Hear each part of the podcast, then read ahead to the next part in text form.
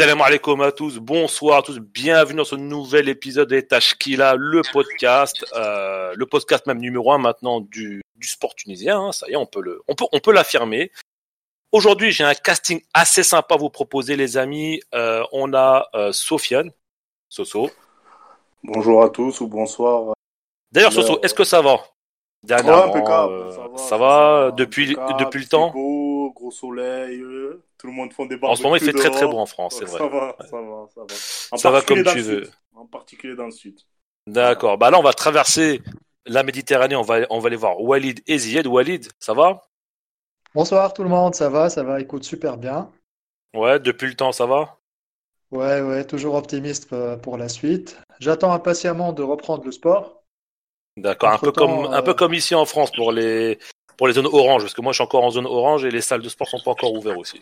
On va attendre Ouais, encore un ouais. peu. Mais- Ok. Et Zied Bonsoir à tous. Euh, ben ça va très bien. Euh, Je dois reprendre le sport moi aussi. J'ai eu 5 kilos à peu près de. Bon, ça va, Euh, 5 kilos, ça se rattrape assez rapidement. Bah non non non. c'est- En fait moi quand je prends 5 kilos ça a l'air de 25. Donc euh, voilà. Ah, d'accord. je- Les salles doivent reprendre. Ah, mais, Zied, t'abuses un peu sur la shakshouk un peu quand même. non Pardon. Ah, la shakshuka, elle est un peu. t'as- Ah oui, voilà, t'abuses un peu sur la shakshouk un peu quand même. Mais avec le La confinement, shakshuka, en elle fait, est parfois un peu dangereuse, les frères. Elle est un peu dangereuse, Bah, des fois, la shakshuka. Bah non, en fait, avec le confinement, on n'a plus la notion du temps, donc tu manges à Ouais. 4 heures du matin et tu, Eh tu oui, crois que c'est ça, 18 heures. c'est vrai. euh, C'est vrai, Voilà. C'est vrai. Et on a un invité exceptionnel, c'est sa première avec nous. Vous le connaissez très Faites du bruit. Faites du bruit, messieurs. Ouais, faites du bruit. Make, make a noise. Make a noise. Euh, donc, vous le connaissez sûrement sur Twitter, euh, le numéro un, le troll numéro un sur le sport tunisien et en particulier sur le football.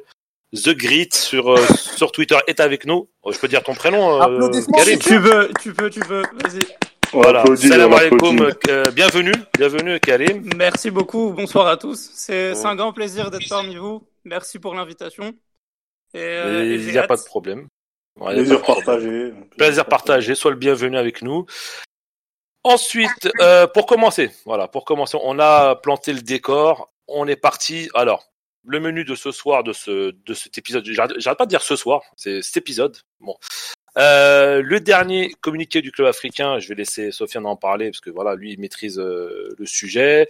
On parlait de la situation de certains joueurs de l'étoile comme Ben Amor, L'Arabi et d'autres joueurs euh, que que pourrait nous parler vu que c'est un grand supporter de l'étoile. L'affaire du Wydad, très rapidement, on sait qu'il y a euh, une, euh, une procédure judiciaire qui est en cours euh, par rapport à la finale de la Champions League de l'année dernière entre l'Espérance et le Wydad et l'affaire de la VAR qui ne fonctionnait pas. Le cas de Wabi Kazri, on va aller en France, du côté de Saint-Etienne, qui est en partance euh, de Saint-Etienne et l'absence de joueurs tunisiens dans le trophée Marc-Vivien Fouet. Euh, je rappelle rapidement, le trophée, c'est le meilleur joueur africain qui évolue en France. Euh, voilà. En Donc, honneur euh, à Marc Vivien Fouet qui est une crise cardiaque ce- Exactement. en, Paix- en 2003. Paix à paix son âme. Paix à paix son âme, ouais. Ouais, exactement. Et le retour du championnat turc qui, qui arrive très très prochainement, pour, normalement pour le 12 juin. Voilà, avec nos Tunisiens, Adedi, Ben Youssef, euh, Meria, euh, Talbi, etc., etc. On essaiera de faire un, un petit, euh, comment dire, un petit retour euh, pour pour pour pour le retour du euh, championnat turc. On est parti sur le euh, communiqué du club africain qui en, ce moment est dans le est sous les feux des projecteurs, euh, qui multiplie les réunions, les euh, les idées, etc., etc., qui essaie de trouver plusieurs solutions au niveau administratif, financier, et euh, qui essaie de régler autant de litiges euh, euh, bah, qu'ils ont, quoi, qui, qui subissent. Euh, mon ami Sofiane, je te laisse la parole sur euh, le club africain et après vous pouvez débattre entre vous, Walid, euh, Karim et Zied sur le club africain rapidement. Alors, je te remercie déjà, Khaled. Donc, du coup, bon, sur le dernier communiqué du club africain, donc, il y est stipulé que les rapports financiers de toutes les saisons à partir de la saison 2014-2015, donc la saison du titre, du dernier titre de champion du club africain, jusqu'à cette, à la saison actuelle, vont être communiqués. Donc, euh, tous les euh, euh, audits financiers, voilà, euh, tous les rapports financiers euh, de transfert, de salaire, de vente de joueurs, de, de euh, sponsoring, euh, etc. et tout le tralala. Ensuite, il est comme quoi il y aurait euh, 300, enfin il y aurait des cartes de d'adhésion qui vont être euh, vendues, on va dire, aux supporters pour justement pour leur permettre de, de voter justement lors de l'assemblée générale extraordinaire qui va avoir lieu euh, cet été. Qui Et dis-moi, c'est quoi les c'est quoi les conditions pour avoir cette carte d'adhésion? C'est quoi? C'est faut euh, juste payer ou c'est des Non, supporters un peu historiques du club? Non, non, faut juste payer, faut juste payer. Juste payer, d'accord. Donc tu payes le droit de voter? C'est ça, c'est ça. D'accord, C'est ça. Pour, euh, pour justement, pour, euh, pour, euh, pour- voilà, voter pour le futur président du club. C'est la première fois que c'est mis en place cette procédure, Sofiane? Alors non, en fait, avant, historiquement, en fait, il y avait en fait euh, 300 personnes, euh, D'accord. anciens dirigeants, anciens Joueurs. enfin, ouais, ouais, plus d'anciens dirigeants euh, qui, qui voilà, qui euh, et des gens qui gravitent autour du club, qui avaient justement cette euh, cette compétence-là de, de de pouvoir voter, ce droit-là de voter pour le, futur président du club. Il s'avère que ce système-là a montré ses limites, car euh, Mhm. en à vrai dire, je pense que les les autres seront d'accord avec moi, c'est que ça mettait en avant plus du copinage que, euh, que de la compétence. Euh, je m'explique. Abdeslam Younsi, donc le président actuel, il a été élu donc, l'année dernière, en- l'été, euh, l'été, non, l'été 2018, pardon. Il a été élu euh, lors de l'été. Euh, mais parce qu'il avait, euh, voilà, il, il avait les, les bonnes faveurs de- d'une majorité, on va dire, de, d'anciens dirigeants. Voilà. Ce n'est pas sur ses compétences qu'on l'a élu président du CERA. D'accord? D'accord. C'est parce qu'il avait la bonne faveur de un tel et, et, et, et un tel. Là, ce qui va se passer, je pense que le problème, c'est que le club africain est un club qui est très populaire. D'accord? Que ce soit en Tunisie ou hors, Tu- hors Tunisie, euh, à travers la diaspora tunisienne. Bon, après, il y a aussi des gens qui ne sont pas tunisiens, qui suivent un peu l'actu du club africain. Voilà. On va plus se, concentrer sur euh, les gens du pays et les gens qui sont dans la diaspora. Euh, le problème, c'est qu'au jour d'aujourd'hui, même s'il y a des gens qui, euh, même s'il y a 100 000 personnes qui achètent leur carte, etc., ça ne sera pas représentatif, du nombre de supporters du club africain à travers le pays. Euh, excusez-moi, hein, excusez-moi, messieurs, mais quand on voit, on voit le nombre de supporters qu'il y a dans- du, du club africain dans le pays, je suis prêt à parier qu'on a 4 millions de supporters. Je suis, je suis prêt à parier, vu la popularité du club dans le sud et dans toutes les régions, que ce soit du centre, de l'ouest, euh, etc., etc., même dans le Sahel et même euh, à Sfax, on a des supporters du club africain. Voilà. Donc, euh, je pense pas que ça va être représentatif, justement, le nombre d'adhérents et de votants vont être représentatifs de tous ces gens-là.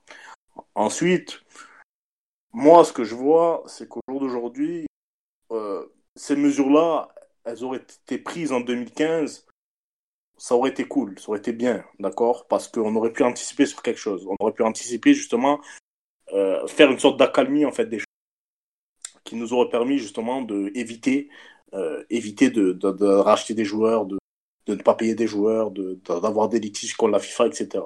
Au jour d'aujourd'hui, euh, moi, je pense que je reste sur ma position. Euh, le CA se doit de ne plus recruter de joueurs. D'accord? On est Et- tous, je pense qu'on est tous d'accord. et, et je tiens juste à préciser, et j'aimerais avoir vos avis, amis sur, sur une déclaration qui, m'a- moi, m'a, personnellement, m'a, m'a fait bondir, en fait, quand j'ai vu ça. Donc, euh, le joueur du club athlétique bizertin, le défenseur Wissem Bousnine, donc vous connaissez tous, bien entendu, a annoncé qu'on connaît la situation du CRB, donc euh, euh, les joueurs ne sont pas payés depuis des mois, il y a beaucoup de problèmes extrasportifs et un problème en interne au club, a déclaré comme quoi euh, il appréciait beaucoup le coach du club africain, Nassar Edridi, et que grosso modo, il aurait envie de, de venir au club africain. J'ai envie de dire, euh, au jour d'aujourd'hui, le CA, il n'a pas besoin de recrues, quoi. C'est-à-dire que le but du CA, financièrement, ce n'est pas de rajouter un contrat en plus, d'accord Parce que ce contrat-là, il ne sera pas payé. D'accord Donc, si notre ami euh, Bousnine veut venir au club africain, ben attends-toi à ne pas recevoir tes salaires, mon gars. Tu vois ce que je veux dire? Oui, oui, Donc, oui, oui, euh, oui. Oui, oui, j'ai vu l'info, ouais. Voilà, donc moi je suis. Qui voulait absolument venir au club africain, ça m'a fait aussi rigoler un peu. Voilà, je suis désolé d'être peu courtois, on va dire, en disant, en dans cet avis-là tranché. Mais les amis, au jour d'aujourd'hui, le club africain ne doit plus recruter. Ne doit plus recruter. Le club africain a son centre de formation, le club africain a sa pépinière, comme disaient les gens, dans, comme diraient les gens euh, dans les années 70-80, a son vivier. Au jour d'aujourd'hui, il faut compter sur ces jeunes-là. Je suis désolé, il y a des jeunes qui sont recruteurs. Ce n'est pas grave. Le club, je pense, j'ai confiance en, la force sportive du CA. Et je pense que même si le club africain aligne des jeunes alignés avec deux, trois éléments expérimentés qu'il y a dans l'effectif au jour d'aujourd'hui, le club africain ne sera pas plus, euh, ira moins, enfin, sera plus bas au classement que la cinquième place. Voilà. Donc ce n'est pas, ce n'est pas catastrophique de, de, de, de, booster les jeunes et de justement, pendant cinq ans, ne plus recruter et, euh, et, euh, et mettre en place une politique, on va dire, basée sur les jeunes et euh, mettre en place une politique de salaire qui est à la baisse. Voilà. Après, Vas-y, Sofiane, euh, cette actu m'a interpellé également. Euh, moi, moi ce, qui me, ce qui me frappe, hormis cette déclaration du, du joueur, et peut-être aussi le contexte, c'est que c'est vrai, aujourd'hui, le club africain se doit, de toute façon, il n'y a pas trop le choix suite à l'interdiction de recrutement, de compter sur ses propres enfants. Mm. Si on revient en arrière et on regarde ce qu'a fait la, euh, Dridi en ayant des joueurs, euh, en, en, travaillant dans une ambiance insoutenable, ça, ça relève presque de l'exploit. Maintenant, je me dis, on a déjà parlé, ouais. Mm-hmm. Est-ce que, euh, il peut, les choses peuvent continuer comme ça? Je sais pas, parce qu'il y, y a, vraiment une limite à ça. Indéfiniment, non, Walid. Indéfiniment, exact. non. Tu vas pas, tu vas travailler euh, sereinement comme ça sur plusieurs saisons, c'est pas possible. La preuve, euh, la preuve à un moment, donc on a vu que Drid était, euh, était pris à partie par une partie du, du public. Et ça, c'est complètement illogique pour moi parce que le mec, ce qu'il a fait, c'est vraiment, ça relève presque du miracle. Mhm. Mais derrière, s'il n'y a pas justement une restructuration totale du club, t'as beau avoir les meilleurs jeunes, la meilleure bonne volonté du monde, les choses ne progresseront pas. moi, moi, je, Walid, moi, je, pour, pour rajouter euh, à, tes propos certains éléments, euh, moi je pense, je, en tout cas moi de ce que j'ai vu, euh, Walid, quand je suis en Tunisie, vu que je suis beaucoup aussi des jeunes du, du CA, ouais. même dans la sélection jeune, c'est pas, on n'a pas besoin de suivre le CA. je le confirme. On peut regarder les sélections de jeunes et on verra. C'est un scout, euh, Sofiane. oui, exactement. un scout qui n'est pas payé, là. C'est pour le plaisir. qui fait ça, qui fait ça par passion. Voilà. Ça commence toujours comme ça. Après. Euh... Pourquoi pas un jour C'est vrai. Donc, du coup, pour revenir au CA, du coup, il y a toujours, il y a quand même toujours trois, quatre éléments qui régulièrement qui sont amenés en, en, sélection jeune dans toutes les catégories. Donc, je pense que quand même, euh, ok, il peut avoir certains éléments qui ne réussissent pas et qui ne répondent pas aux exigences du football professionnel ou du niveau de la LP1.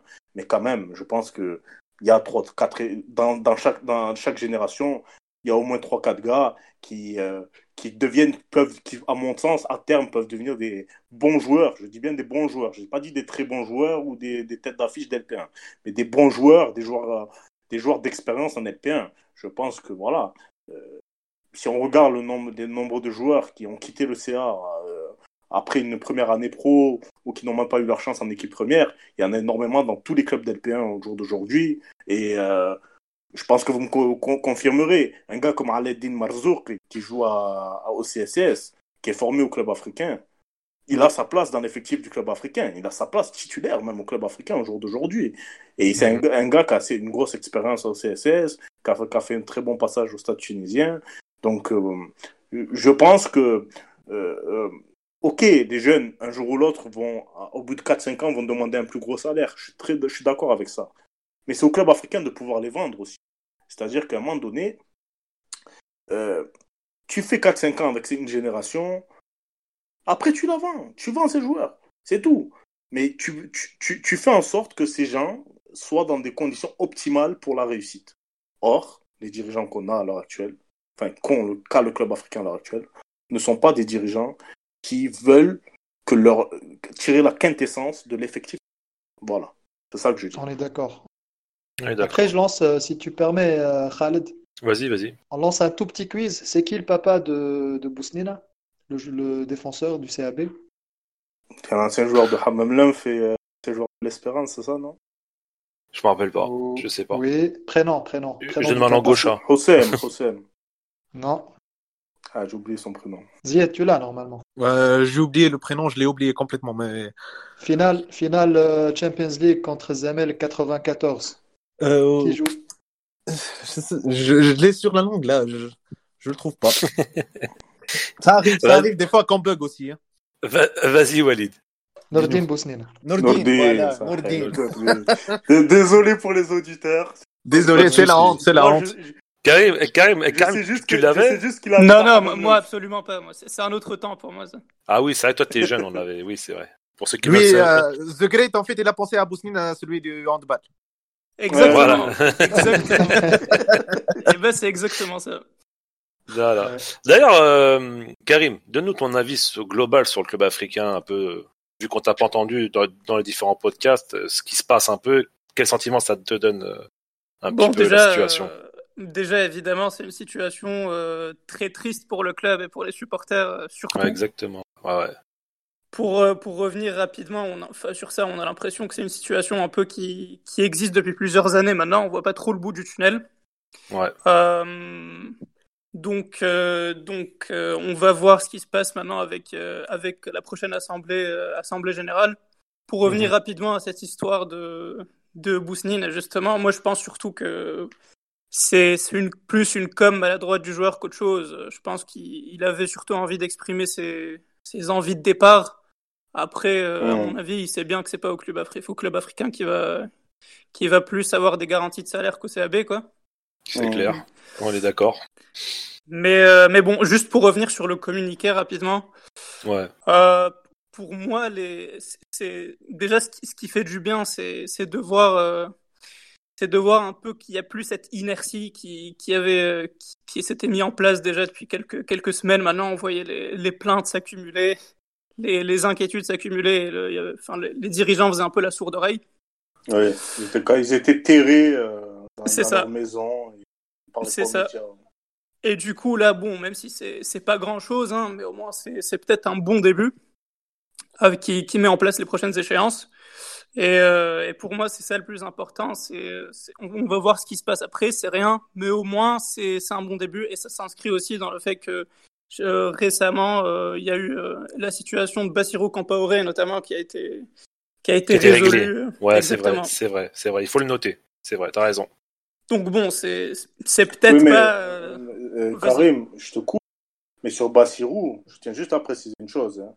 Sur Bassirou, c'est parce que c'est un des seuls joueurs bankable de l'effectif. Exactement. C'est vrai. Et, et c'est très bien que si perd, c'est-à-dire il perd, euh, que si Bassirou euh, décide du jour au lendemain de résilier son contrat et de.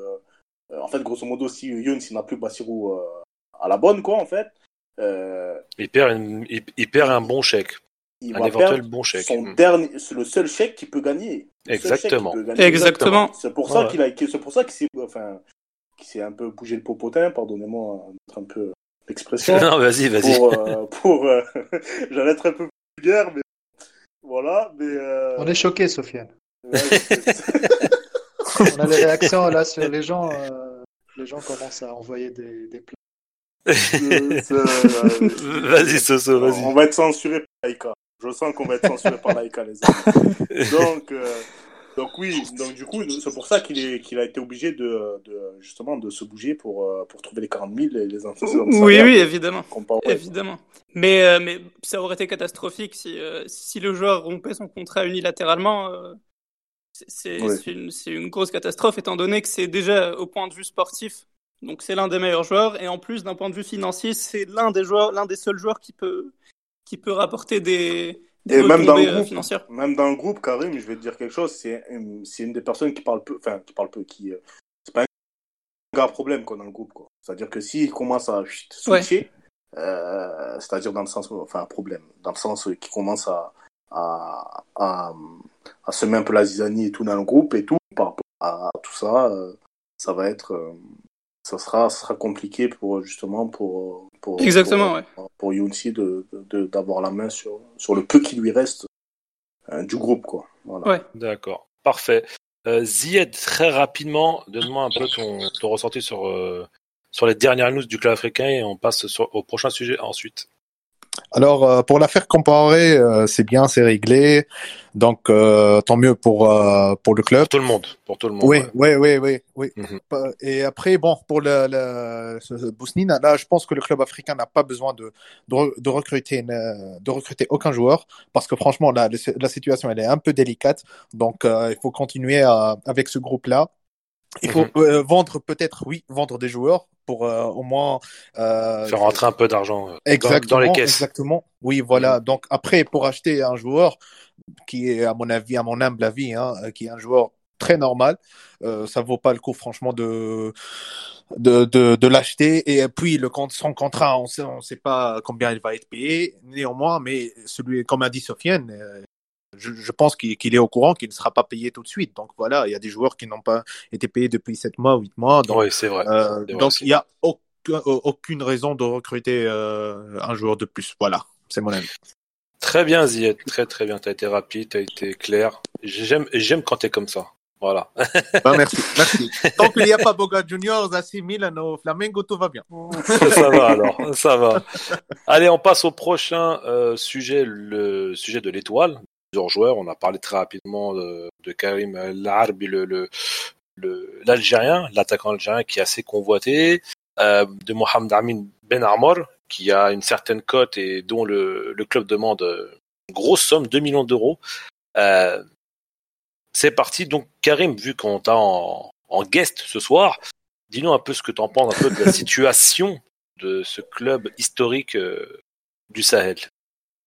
Bon, moi déjà, euh, d'un point de vue euh, en tant que supporter, euh, j'ai un peu l'habitude de, cette situation floue, on ne sait pas trop ce qui va se passer, l'instabilité, notamment au niveau des entraîneurs, des dirigeants. Donc ça, c'est pas, on va dire que c'est pas nouveau. La dernière, ouais, d'ailleurs, avec la dernière démission de Karim Hag, qui est parti. Oui, oui, oui, ça. Euh, Karim Hag, son passage express, tu veux dire? C'est ça, exactement, c'est ça. bah, à mon avis... C'était même plus express, là, les gars. C'était carrément, c'était. Il a le drive en fait, il a pris. c'était euh, c'était un TGV en fait. C'est ça, c'est ça, c'est ça. C'était rapide, hein, excusez-moi. Malheureusement pour euh, pour le CSS, parce que peut-être que ça aurait pu être un bon directeur sportif vu toute l'expérience qu'il a eue et. Euh, c'est dommage. Oui, oui, ça on le saura jamais malheureusement. On le saura jamais, exactement, oui. Je, pense que l'histoire de, de Albert Cartier qui voulait qui voulait ramener aussi la discréditer un peu on, on savait pas trop, ses explications étaient pas claires euh, sur cet entraîneur. Il disait que c'était un entraîneur qui avait l'habitude de jouer avec le dispositif euh, en 3-5-2, euh, alors que c'était pas c'est pas trop le cas. les, les, raisons qu'il a données étaient floues. Donc pour moi, ça, ça, a aussi discrédité Karim Hag. Et apparemment, d'après lui, il n'a pas trouvé les, les, les, conditions nécessaires au bon travail à l'étoile, ce que je peux comprendre. Ouais, bien sûr. Donc bon, c'était son choix et, et euh, ça ne fait que, que renforcer cette image d'amateurisme du club, malheureusement. Maintenant, pour, pour revenir euh, sur, les, sur la situation floue de quelques joueurs, hmm. pour rappeler rapidement, euh, le, le 9 mai dernier, il me semble que le vice-président du club a annoncé que des négos allaient être entamés avec, avec les, bah, les joueurs en fin de contrat, tout simplement. Donc Shikhawi, Mefne, Nijmel, Haneshi, Brigui et, et le grand Konaté. Euh, Quel joueur ce Konaté quand même? Grand joueur, très grand défenseur.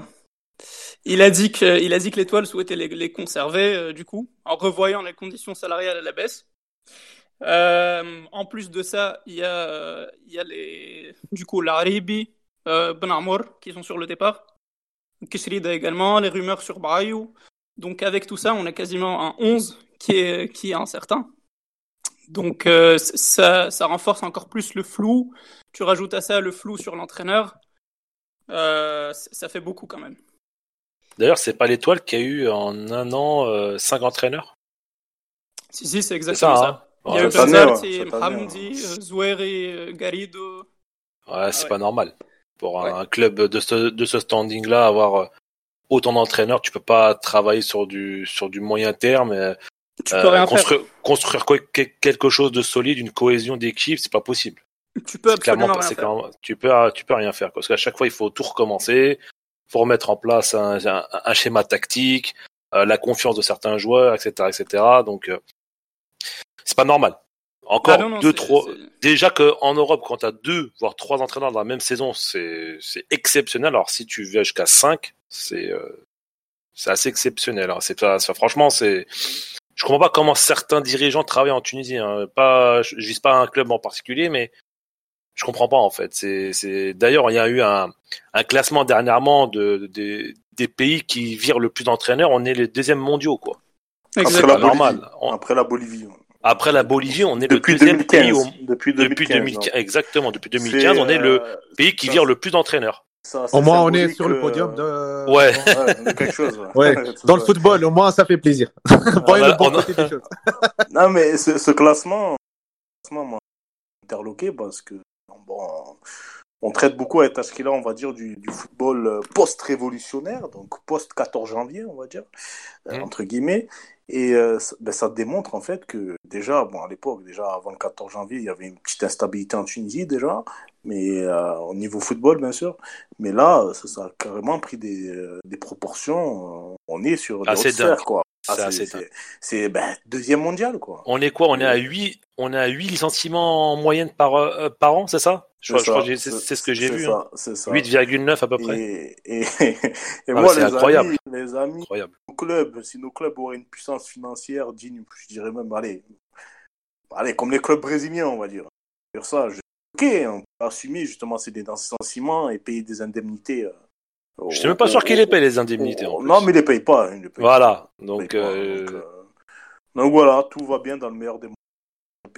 Ouais, donc c'est un classement malheureusement qui qui qui fait pas une bonne une bonne publicité pour notre pour notre championnat. Mais bon, c'est comme ça. Euh... Zied, à toi sur le sur le sur, sur l'étoile.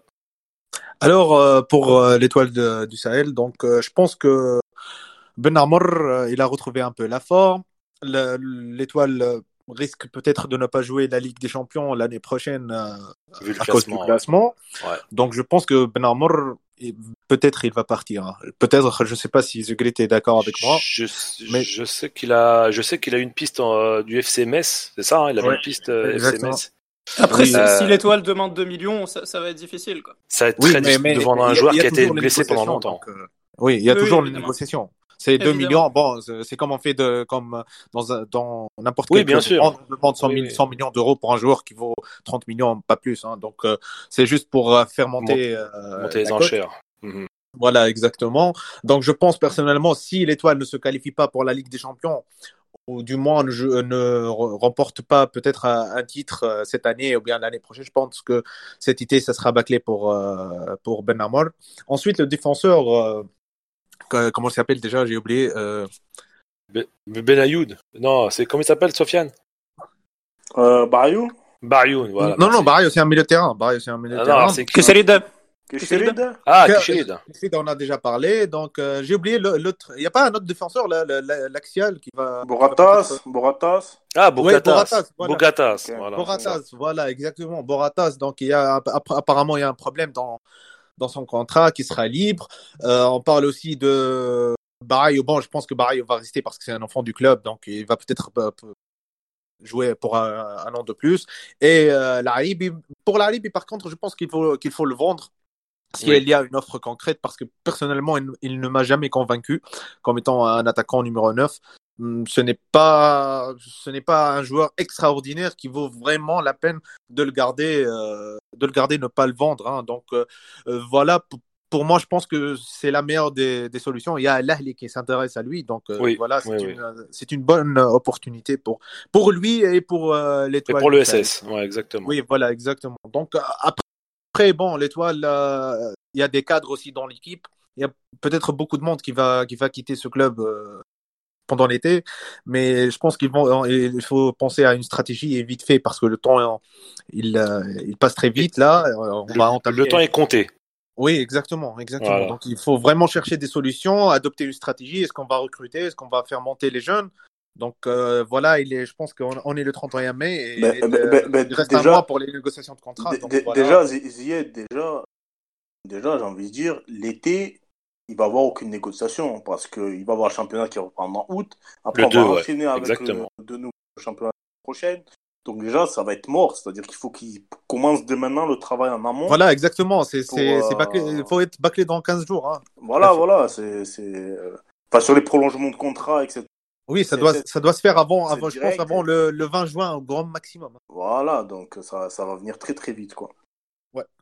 Voilà. Walid Alors, pour moi, je vais, je vais avoir un avis un peu différent. Pour moi, le mercato qui va rester, etc., pour moi, c'est anecdotique. Ce, que, ce qui me frappe, c'est deux points. Euh, déjà, cette, euh, cette descente, cette, cette, cette, descente en gamme, j'ai envie de dire, de l'étoile, qui à un moment remporté la Champions League arabe face au grand Hillel saoudien.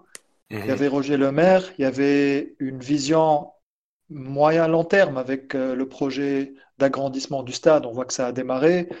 Euh, il y avait des conditions, des jeunes qui montaient. Tout d'un coup, du jour au lendemain, on, on se retrouve dans une situation où tu as déjà changé cinq fois d'entraîneur. Donc, je ne sais pas, mhm. cette dégringolade moi, c'est vraiment très très curieux et très grave pour l'avenir euh, proche du club, qui risque de ne pas jouer les compétitions africaines si ça continue comme ça sur 2-3 ans. Et euh, deuxième point, tout à l'heure, on parlait des, des entraîneurs, des changements de directeurs sportifs, euh, directeurs techniques, des postes qui n'ont jamais fonctionné en Tunisie, sauf à des rares exceptions. Quand les choses sont bien tracées, les règles sont bien définies depuis le début, et tu as des gens qui respectent chacun à leur périmètre. Et ça, c'est possible avec des gens comme Roger Lemaire seulement. Euh, à, l'étoile, il y a eu, je crois, Ahmed Mhazbi comme directeur sportif. Il y a eu euh, Hakim Braham. Il reste un peu, il part, il, il revient. Jaziri, non? Jaziri, euh, il était dirigeant, de responsabilité, dirigeant. C'était plus direction, euh, Ok, ok, ok. C'est ça. Après, je crois, on n'a pas, on n'a pas aujourd'hui la, la culture de, travailler déjà sur du moyen long terme. Mais moi, la question que je me pose, c'est comment les gens sont évalués en Tunisie. Pour les entraîneurs, par exemple, qui évalue les entraîneurs et qui protège les entraîneurs de Facebook? Parce qu'on a vu le pauvre, par exemple, Mhamdi, euh, comment il s'appelle Rafiq Mhamdi. Il a, il a essayé de faire de son mieux, il commence à... Euh, les idées de jeu sont claires. Premier match nul, il est lynché. J'ai pas trouvé, moi, j'ai pas trouvé catastrophique hein, avec l'étoile hein, sur ces matchs qu'il a Voilà, voilà. il, y avait, il y avait une certaine logique. Il a fait ce qu'il ce qu'il a fallu le faire. Hein. Bah, franchement, il n'y avait, il y avait pas grand-chose à s'attendre de lui quand même. The Great va nous donner Le groupe, il est connu. Il n'a pas, il n'a même pas recruté personne. Donc, euh, exact. Voilà, il n'y a rien à blâmer sur cet entraîneur. À noter, à noter que, pardon, vas-y Walid. Désolé, vas-y, vas-y, on, on tape pas tous les jours, donc on va pas. non, juste pour dire comme Hamdi, enfin, c'était le seul qui s'inscrivait un peu dans la continuité de, de, Roger Lemaire, un peu avec les mêmes principes. Et, euh, d'ailleurs, l'un de ses premiers matchs, il me semble que c'est la, c'est la remontada en Ligue des Champions euh, contre contre Kotoko, il me semble, si je me trompe pas. Ashanti Kotoko, oui. C'est ça. Et du coup, là, c'était un Défaite par deux buts d'écart au, Gadin et. Euh, c'est ça. Et ensuite la Haribi qui, euh, qui qualifie, euh, qui qualifie l'étoile. Et, et, et, du coup, après ce match, on a vu des joueurs comme Bouratas justement dire que c'était un peu le retour à, des principes de jeu de Lemaire et que on s'est tous dit que ça, ça, allait, ça allait reprendre comme l'an dernier, mais pas du tout en fait. Comme vous avez dit, au premier match nul, tous, les, tous les doutes ont refait surface et il a été viré. Mais, mais Karim, Karim il y a quelque chose que je trouve avec l'étoile qui s'est répété euh, au cours de cette décennie. Euh, c'est l'avenue de Le Maire. Je m'explique. Euh, le maire est venu une première fois quand tout allait mal à l'étoile. Donc il y avait une crise financière, il me semble dans, mes souvenirs, en 2000, 2000 quelle année? 2011, J'ai pas, pas de souvenir exact. Il en 2011. il me semble que c'est un peu après 2011. Voilà, 2012, la saison, voilà, c'est dans ces eaux-là, entre 2013. Donc, voilà. C'est ça, oui, exact. Il est venu à cette période-là, justement, où l'étoile est en crise financière, n'arrivait plus à payer ses joueurs, n'arrivait pas à, offrir, de, enfin, à proposer un projet sportif euh, pour les coachs tunisiens à ce moment-là. Donc, il est venu, il a redressé la barre du club. Et après, on a vu que ça a permis à l'étoile, justement, ça a amorcé, donc il a fait monter les jeunes. Donc ça a permis d'amorcer justement cette génération de Boratas, de Neguez, de Hamza Rahmat, de, de, dont Benzarti profite ensuite. Voilà, mais exactement, exactement. Et je tiens juste à préciser, Benzarti, je n'ai rien contre ce coach, mais Benzarti a profité du travail de Roger Lemaire, en tout cas sur ce passage-là à l'étoile. Donc Benzer a tiré la quintessence du travail qu'a fait Roger Lemaire en amont, en, en remportant justement la, la, Coupe de Tunisie contre le CSS, en remportant voilà, le championnat, la Coupe de la CAF. On connaît tous ce qui s'est passé par la suite. Sauf que là, le problème, je crois que l'après le maire, la logique était Rafik Mohamdi. C'était ça la logique, on va dire, des choses. Et le problème, c'est que j'ai l'impression que l'étoile, en faisant des matchs et en n'étant pas patient, on va dire. Parce qu'on sait tous que les premières parties de championnat sont plus compliquées que les deuxièmes parties de championnat. D'accord? Il y a, des équipes en voilà, il y a des équipes en Tunisie qui font une, euh, une première partie assez moyenne, et au club africain, je sais de quoi on parle. A la deuxième partie, est en trombe, etc. Parce qu'il y a, plein de facteurs qui entrent en, jeu, en cause et il y a plein de choses qui, euh, qui font que les, les, équipes tournent mieux justement qu'en en seconde partie de saison. Et le problème, je pense quand même que l'Étoile, l'année dernière, Rafik Hamdi est venu à une période où l'Étoile a quand même fait une première partie de saison assez compliquée, où ils étaient classés des fois 7e, 6e. Bon, il y avait des matchs en retard, mais voilà, il y avait beaucoup de matchs nuls. Je me rappelle en début de saison, l'année dernière. Et la deuxième partie de saison, où l'Étoile a tenu son rang, a fait une très bonne seconde partie de saison. Et c'est dommage de ne pas laisser une personne qui a été belligérante dans ça, parce que Rafik Mohamed était adjoint de Demer, qui était Absolument, dans ça, à la tête du club, enfin, en tant que head coach. Je trouve ça, je trouve cette, enfin, cette décision de le virer parce qu'il a fait un match nul, etc., juste euh, incompréhensible. Pour compléter, Sofiane, je suis entièrement d'accord, on est, on est d'accord sur le sujet. Moi, je voyais carrément une analogie avec euh, Moïn. Démarrage un peu dans des conditions difficiles, remontada, comme tu disais, Karim, et euh, un, entraîneur jeune, ambitieux. On voit, il y a des méthodes, les entraînements euh, se passent bien. Je crois qu'il y a Ahmed Benyoun avec lui dans le staff. Mm. C'est très curieux comment les, comment les entraîneurs sont évalués en Tunisie. Moi, j'ai juste une petite parenthèse. Ahmed Ben sauf qui, est, qui, est, qui, est, dans la qui est, euh, qui est dans la vidéo. J'ai oublié le terme exact, mais il s'occupe de, de, tout ce qui est vidéo, etc. au sein de l'étoile. Ahmed Ben Ouais, Ahmed Ben ouais. ouais. La vidéo, c'était pas. Les, les, les, euh, la supervision des équipes adverses, tout ça, c'était avec le maire. C'était Siliva. En tout cas, je suis pas sûr. Peut-être qu'elle est. Rida dit oui. Euh, ça, c'était au premier passage de Le Maire, euh, il me semble. Si je dis pas de bêtises. Et Ramneoul, c'était c'était euh, Mhamdi. l'adjoint, c'était Mhamdi, oui. Et après, quand Le Maire part, il me semble que Benyouns est l'adjoint de Mhamdi. Mais je ne sais pas qui est à la vidéo. qui est à la vidéo exactement. En tout cas, moi j'ai un petit exemple, je finirai là-dessus. Je, je cite l'exemple de Jürgen Klopp à Dortmund en 2014-2015 l'équipe euh, fait une phase allée catastrophique, mais euh, la pire phase allée depuis 30 ans. Et le club décide de se séparer, décide que l'année suivante, euh, Klopp n'allait pas rester à Dortmund. Il y a les Anglais qui suivent, qui suivent Klopp depuis un petit moment, et ils ont des indicateurs, ils appellent ça les expected points, les, les points attendus. Sur la base d'un modèle mathématique, je sais à peu près quel est, quel, sont, quel est le nombre de points réels que j'aurais pu faire et quel est le nombre de points attendus par rapport aux occasions que je crée. Parfois, je crée beaucoup d'occasions, mais je marque pas. Et parfois, je crée peu d'occasions, mais c'est un coup de pouce. Mmh. Donc, dans le livre euh, Big Data Foot, auquel, euh, dans la traduction duquel a participé euh, notre ami Ali Farhat de SoFoot, ah oui, il, décortique. Ouais, super, spécialiste livre, Bundesliga d'ailleurs. Exact, super livre. Et d'ailleurs, on peut même on faire. Salue au passage. On, on, le salue s'il nous écoute. Euh, du coup, euh, les, expected points avaient démontré que le club avait réalisé 15 points, mais que réellement, il aurait pu réaliser 30 points. Et mmh. au lieu d'être classé 17e, le vrai classement de, du Borussia Dortmund aurait été 4e. Et ça là, la donne ça change la donne complètement. Malheureusement, les, dirigeants du Borussia n'ont pas été patients et Liverpool ont fait le bon choix en, recrutant euh, Jürgen Klopp. On le voit jusqu'à aujourd'hui. Et il est toujours suivi comme ça sur la base de data très précises par rapport au, but réalisé, par rapport au but attendu. Donc, c'est des gens qui regardent, qui ont une vue d'ensemble. Ils ne vont pas te virer parce que tu as fait un match nul contre euh, Sheb sans enlever le mérite de l'adversaire. Hein si tu fais une défaite en Champions League arabe ou Champions League africaine alors que tu as créé des occasions, C'est, pour moi, c'est le vrai problème aujourd'hui. Comment on évalue les entraîneurs en Tunisie et comment on les protège de Facebook et des, des attaques euh, euh, sur les réseaux sociaux.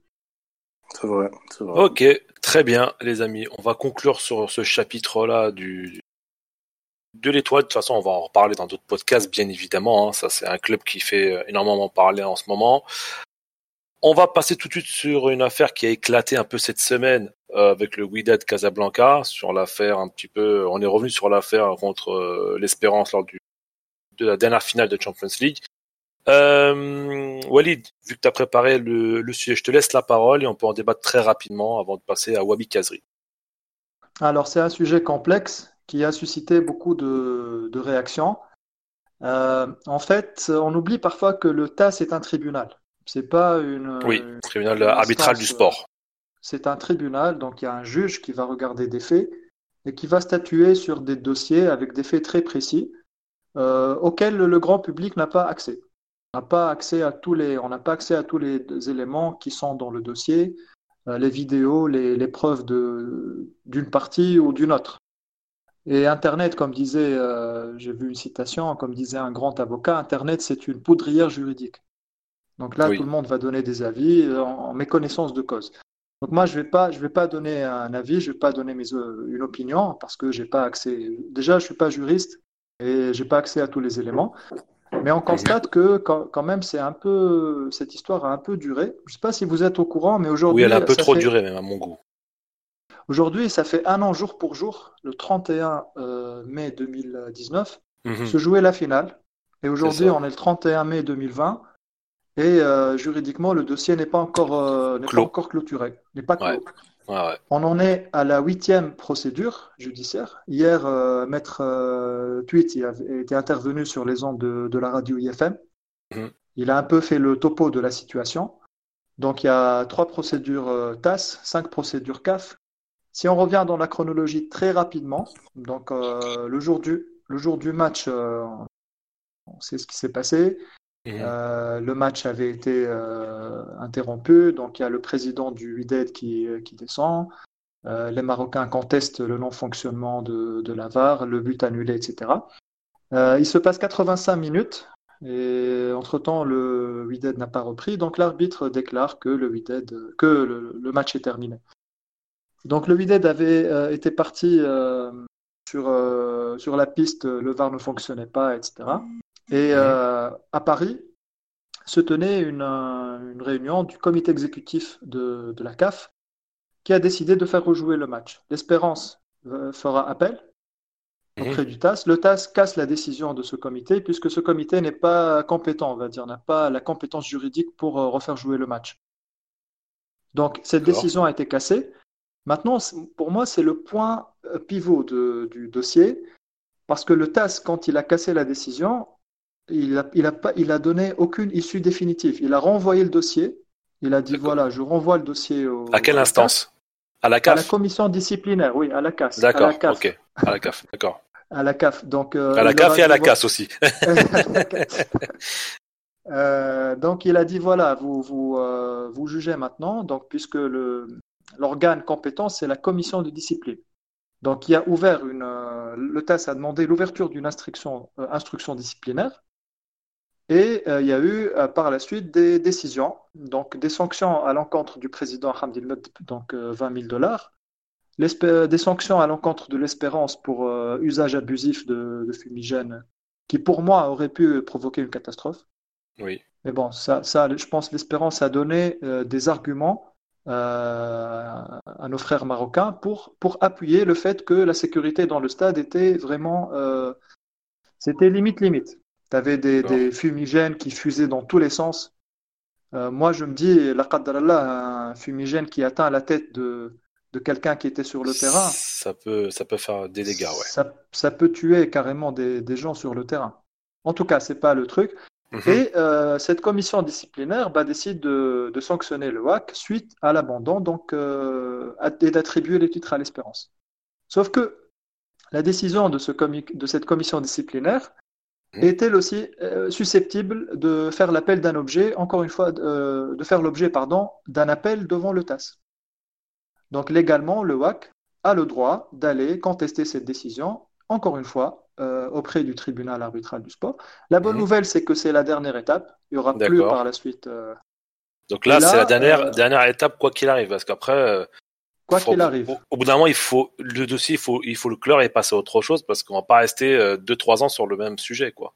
Exactement. D'autant plus que les gens qui ont suivi, ben, on voit que l'Espérance entre-temps a, joué la Coupe du Monde des clubs, que, que les récompenses financières avaient été euh, virées euh, de la versées, etc. Mmh, mmh. euh, donc maintenant, la, tournure qu'a pris le, dossier, c'est le WAC dit, dit aujourd'hui non, on n'a pas abandonné. Ils disent on était sur le terrain, il s'est passé un truc il y avait du chahut, il y avait des gens qui sont rentrés sur le terrain. Hop, par la suite, l'arbitre a arrêté le match, mais nous, on n'a pas abandonné. Ça, c'est la version aujourd'hui du, du Ce qui peut se passer, deux options. Encore une fois, je me réfère aux, paroles de, de Maître Tweety. Deux choses peuvent se passer. Le TAS va dire soit le WIDED a abandonné, soit le WIDED n'a pas abandonné. Il n'y a pas d'autres issues possibles c'est quoi les conséquences? Et c'est quoi, les... c'est quoi la conséquence de la première, euh, du premier verdict? Alors, moi, je vais pas pouvoir m'avancer. Le premier verdict, je pense, le titre est confirmé à l'espérance. Voilà, ça, c'est, je pense que c'est logique. La deuxième, moi, je... franchement, je Qu'est-ce, qui, qu'est-ce qui peut se passer si le TAS euh, euh, confirme le fait que Widen ne s'est pas retiré du terrain? Qu'est-ce qui se passe? C'est qu'en fait, les, les primes de champion doivent à moitié ou je, enfin, je sais pas. Hein, euh. Il faut que le motif menace euh, qui est mentionné maintenant soit confirmé par le juge, alors que le rapport du match contient mhm. les termes insulte et non menace de la part du président Hamdilmed. Oui, oui, apparemment, il a été. Oui. C'est ce qu'ils affirment euh, du côté du WAC il, président a... Il a été sanctionné euh, sur la base de, de pardon de d'insultes. Insulte. Par contre, menace, ça n'apparaît pas sur le dossier. Sur les rapports. Et encore une fois, on n'a pas on n'a pas tous les éléments. Euh, Parce que même le ministère de l'Intérieur, d'après voilà quelques échos, donc pour appuyer le dossier de l'Espérance, eux aussi, mhm. euh, l'Espérance aussi va mettre aussi des vidéos, des, des preuves pour défendre sa position. Donc la dernière audience s'est faite par visioconférence contexte mhm. euh, coronavirus COVID, oblige. Ouais, COVID, Mais maintenant, il faut faire attention à tout ce qui circule sur la toile, euh, sur différents sites. Il y a des gens qui, qui avancent des affirmations. Euh, et tout ça, il faut faire très attention parce que dans le domaine juridique, il faut toujours se, se, référer aux faits et non pas aux opinions. Exactement. D'ailleurs, en termes d'opinion, Walid, je pense que tu as, as fini? Oui, juste un dernier point. Euh, pour les gens qui se demandent euh, par rapport au délai mmh. euh, de, prise de décision, le TAS peut rendre le verdict demain lundi, 1er juin, comme ça peut tomber dans trois mois. Donc trois mois maximum? Maximum trois mois. D'accord. Donc ça peut On n'est plus à trois mois après, mais il n'y a pas de souci. non, mais voilà, c'est quoi? C'est juin, juillet, donc, donc fin août. Soit maintenant, soit fin août. Voilà, soit entre-temps, ça peut tomber à tout moment. D'accord, bah, très bien. Euh, Karim, vu que tu es, notre invité exceptionnel, qu'est-ce que tu en penses de tout ça? De cette affaire un peu qui traîne en long euh, Ça fait 12 mois que tout ça traîne. Euh, ouais, ouais, effectivement. Euh, déjà, merci Walid d'avoir rappelé tous les, tout l'historique entre guillemets, toutes les, déjà le comité exécutif qui a été désavoué, etc. C'est un peu bon, c'est un peu, c'est un peu un sketch entre guillemets. Mais euh, moi, ce que j'ai du mal à, à comprendre euh, maintenant, c'est la, c'est la position, la dernière position du WAC, disant qu'ils se sont pas retirés, qu'ils voulaient continuer le match, euh, que leur volonté était de reprendre. Bah, enfin, rien, rien que pour les téléspectateurs, c'est un peu, enfin, c'est évident que c'était pas le cas, quoi. Bien sûr. Je, je pense qu'ils se, ils, essaient de se défendre comme ils peuvent, ils veulent aller au bout de, de ce qu'ils ont commencé, tout simplement. Mais à mon avis, c'est difficile de voir, de voir le test leur donner raison, quoi, tout simplement. Je pense que cette affaire sera réglée euh, dans trois mois max et qu'on n'en reparlera plus. Et comme vous avez dit, euh, la Coupe du Monde des clubs a été jouée, l'argent a été encaissé et dépensé. Donc, euh, mhm. pour moi, c'est juste le WAC qui essaie de, de, de, de, de, tenter ses dernières cartouches. Mais bon, c'est après psychologique, quoi. Mais après, mais qu'espère en fait, en fait, moi, ce qui me fait, euh, qui, qui m'intrigue dans cette affaire, qu'espère le WAC en fait? Qu'est-ce qu'ils espèrent derrière? C'est quoi? Une, une, euh, une compensation financière ou en fait j'arrive pas à comprendre en fait leur démarche. C'est quoi leur démarche Je pense que comme disait Karim, euh, le WAC aujourd'hui il joue un peu sur l'image. Pour dire. Donc c'est un peu sur l'image en fait qu'ils veulent juste en fait par rapport à une, par rapport à l'image du club? L'image du club, nous voilà, en fait les, les, le staff et le WAC en général sont sur, une, sur un sentiment d'injustice Mhm. sportive subie euh, au stade de Lads. Et ça, c'est compréhensible. Oui, je peux comprendre, bien sûr. Bien sûr, je peux comprendre qu'ils ils ont le sentiment qu'on les a peut-être volés. Moi, je pense pas, parce que voilà, mais bon, ça c'est mon opinion. Euh, parce que moi, j'étais avec un ami marocain, on tweetait euh, pendant le match, je, je, lui avais dit, il faut absolument que, que vos joueurs reprennent le match, parce que même si c'est vrai que le but était validé, ça je le, ça je le conteste, ça je le conteste pas. L'égalisation du WAC, elle était valide. Le joueur n'était pas hors jeu, il n'y a pas de problème. Mais combien de fois on a vu dans des matchs de foot où des hors-jeux n'ont pas été sifflés, où les buts ont été accordés? Ça, on l'a vu un milliard de fois, ce sera pas la dernière fois. Mais si à chaque fois il y a une injustice par rapport à un hors-jeu et que le joueur s'arrête, on va plus s'en sortir. On pourra pas s'en sortir comme ça. Donc voilà, ça c'était mon, mon petit coup de gueule, désolé. non, je te rejoins. Après, si, si on va euh, dans, si on, on regarde de, de, de, plus loin, même au match aller, il y a des décisions favorables et d'autres décisions défavorables pour l'un et mhm. l'autre, des, des l'une et l'autre de deux parties. Moi, euh, mon point de vue, ça reste après une opinion, c'est que le, le souhaite absolument continuer dans cette démarche pour dire voilà, en termes de, d'image, nous on renforce justement cette image de euh, la position de départ. Euh, ben, on, va, on, va, on va rester dessus et on va continuer. Et après, la loi, la loi donne à chacune des deux parties les moyens juridiques pour, pour, entamer des procédures. Après, c'est légitime. On ne peut pas dire que le vidé n'a pas le droit de faire ça. Après, vas-y, vas-y. Après, juste pour finir, euh, il y a l'avocat d'Espérance, Maître Ali Abbès, euh, qui, qui, est qui, qui, est passé à, à RMC, je crois. C'est lui, ah je crois. Il y, avait il y a un avocat qui, qui est passé sur en France. C'est Tweety, ça, je crois. Ah, c'est Tweety, exactement. Voilà. C'est Tweety, je crois. Ouais, moi aussi, je pense que c'est Tweety. Ouais. En tout cas, euh, Tweety, il, il, a, il, est, euh, il est plutôt pragmatique. On lui a posé la question est-ce que vous êtes optimiste ou pessimiste? Moi, euh, il, il, a répondu moi, je, je ne connais pas ni, je ne connais ni l'optimisme ni le pessimisme. Je, je connais les faits.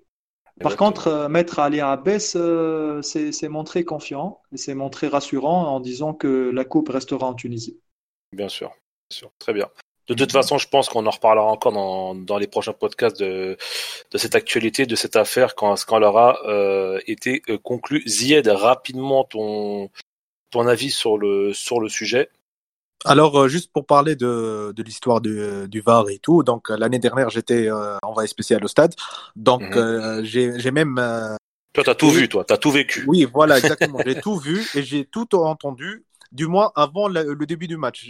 Donc, ton, donc ton témoignage, il est, euh, il est, euh, ton témoignage, il est indispensable. Oui, bien sûr. J'ai écrit un tweet même à 20h15 très précisément.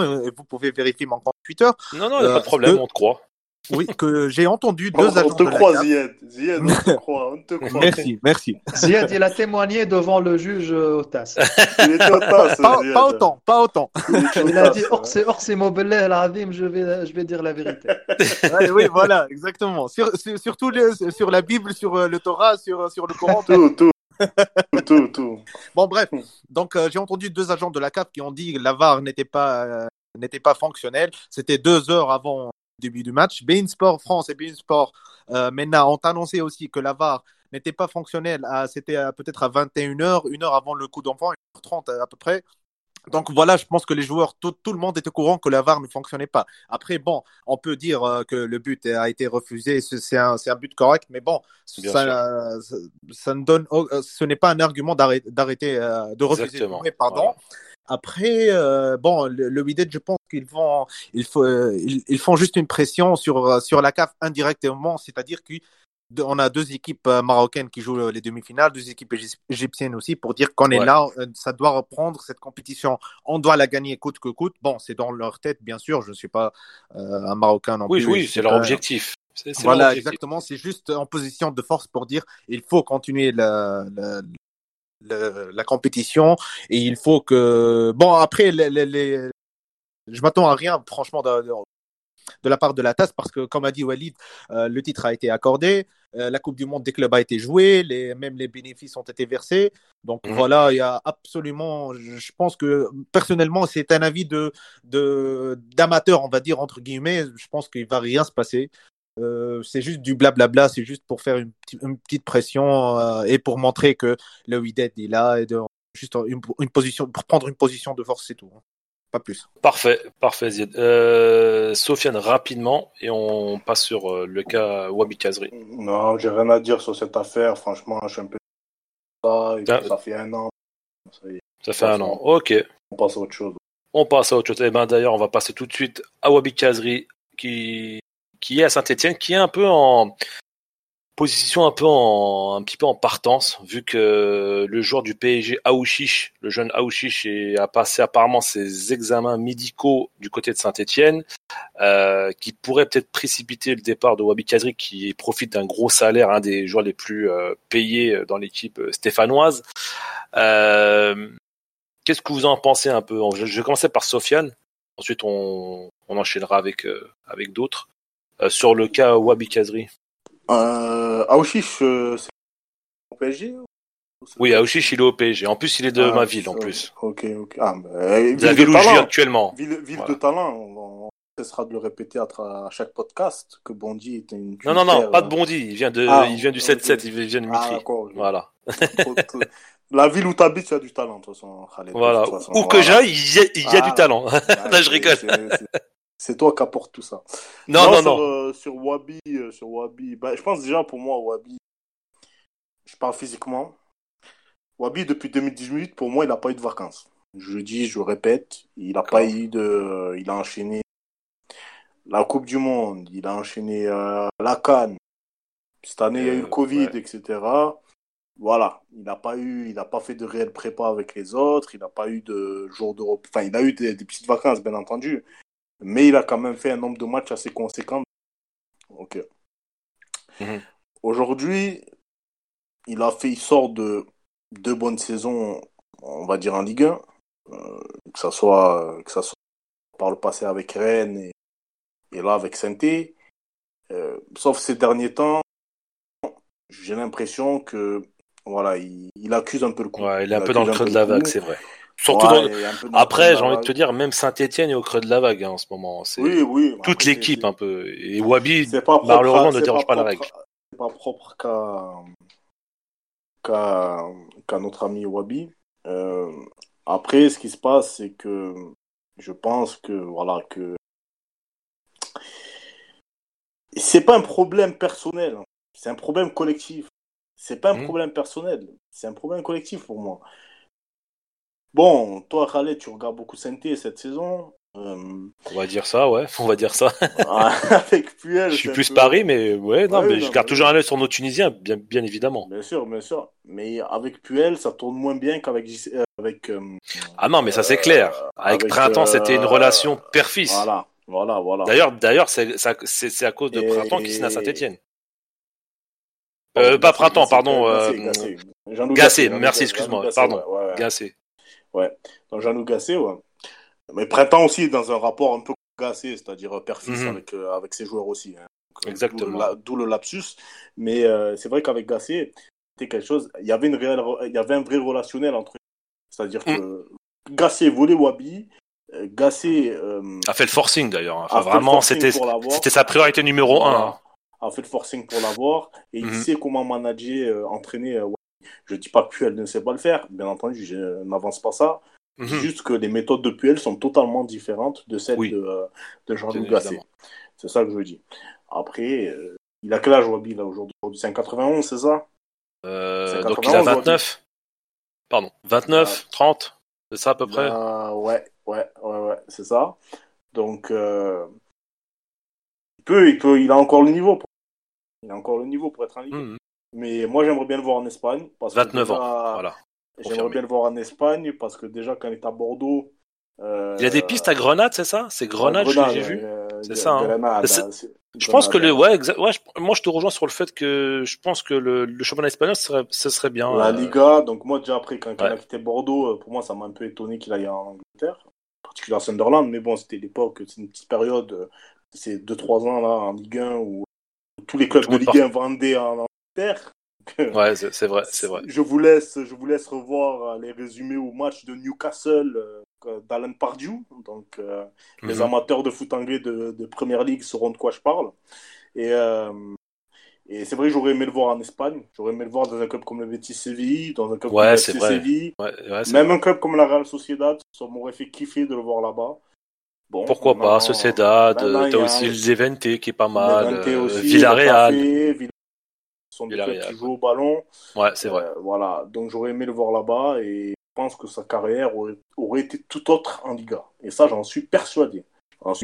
Après, il a fait des bonnes saisons en Liga non plus. Faut pas, faut pas cracher dans la soupe. Euh, Kazri a performé avec Rennes, était l'un des meilleurs joueurs du championnat. Bien, euh, entendu, mais pour moi, pour moi, la Liga, la Liga reste largement. Oui, ça, c'est oui, ça, on est tous d'accord que la Liga est supérieure à la Liga. Ça, on est tous d'accord. Et je, je, je pense à l'intérêt de la sélection avant je pense Bien que évidemment, si on a un joueur qui est notre leader, faut dire la vérité, c'est notre 10, enfin notre 10, c'est, il a le numéro 10 dans le dos en tout cas, et mhm. c'est, c'est, c'est notre leader en attaque, mmh. euh, qui, aurait un grand jet d'expérience en Liga, je pense qu'il aurait, dans les moments, dans les moments décisifs en, en sélection ces deux dernières années, euh, il aurait pu, euh, il aurait pu euh, être plus clutch, comme on dit en NBA.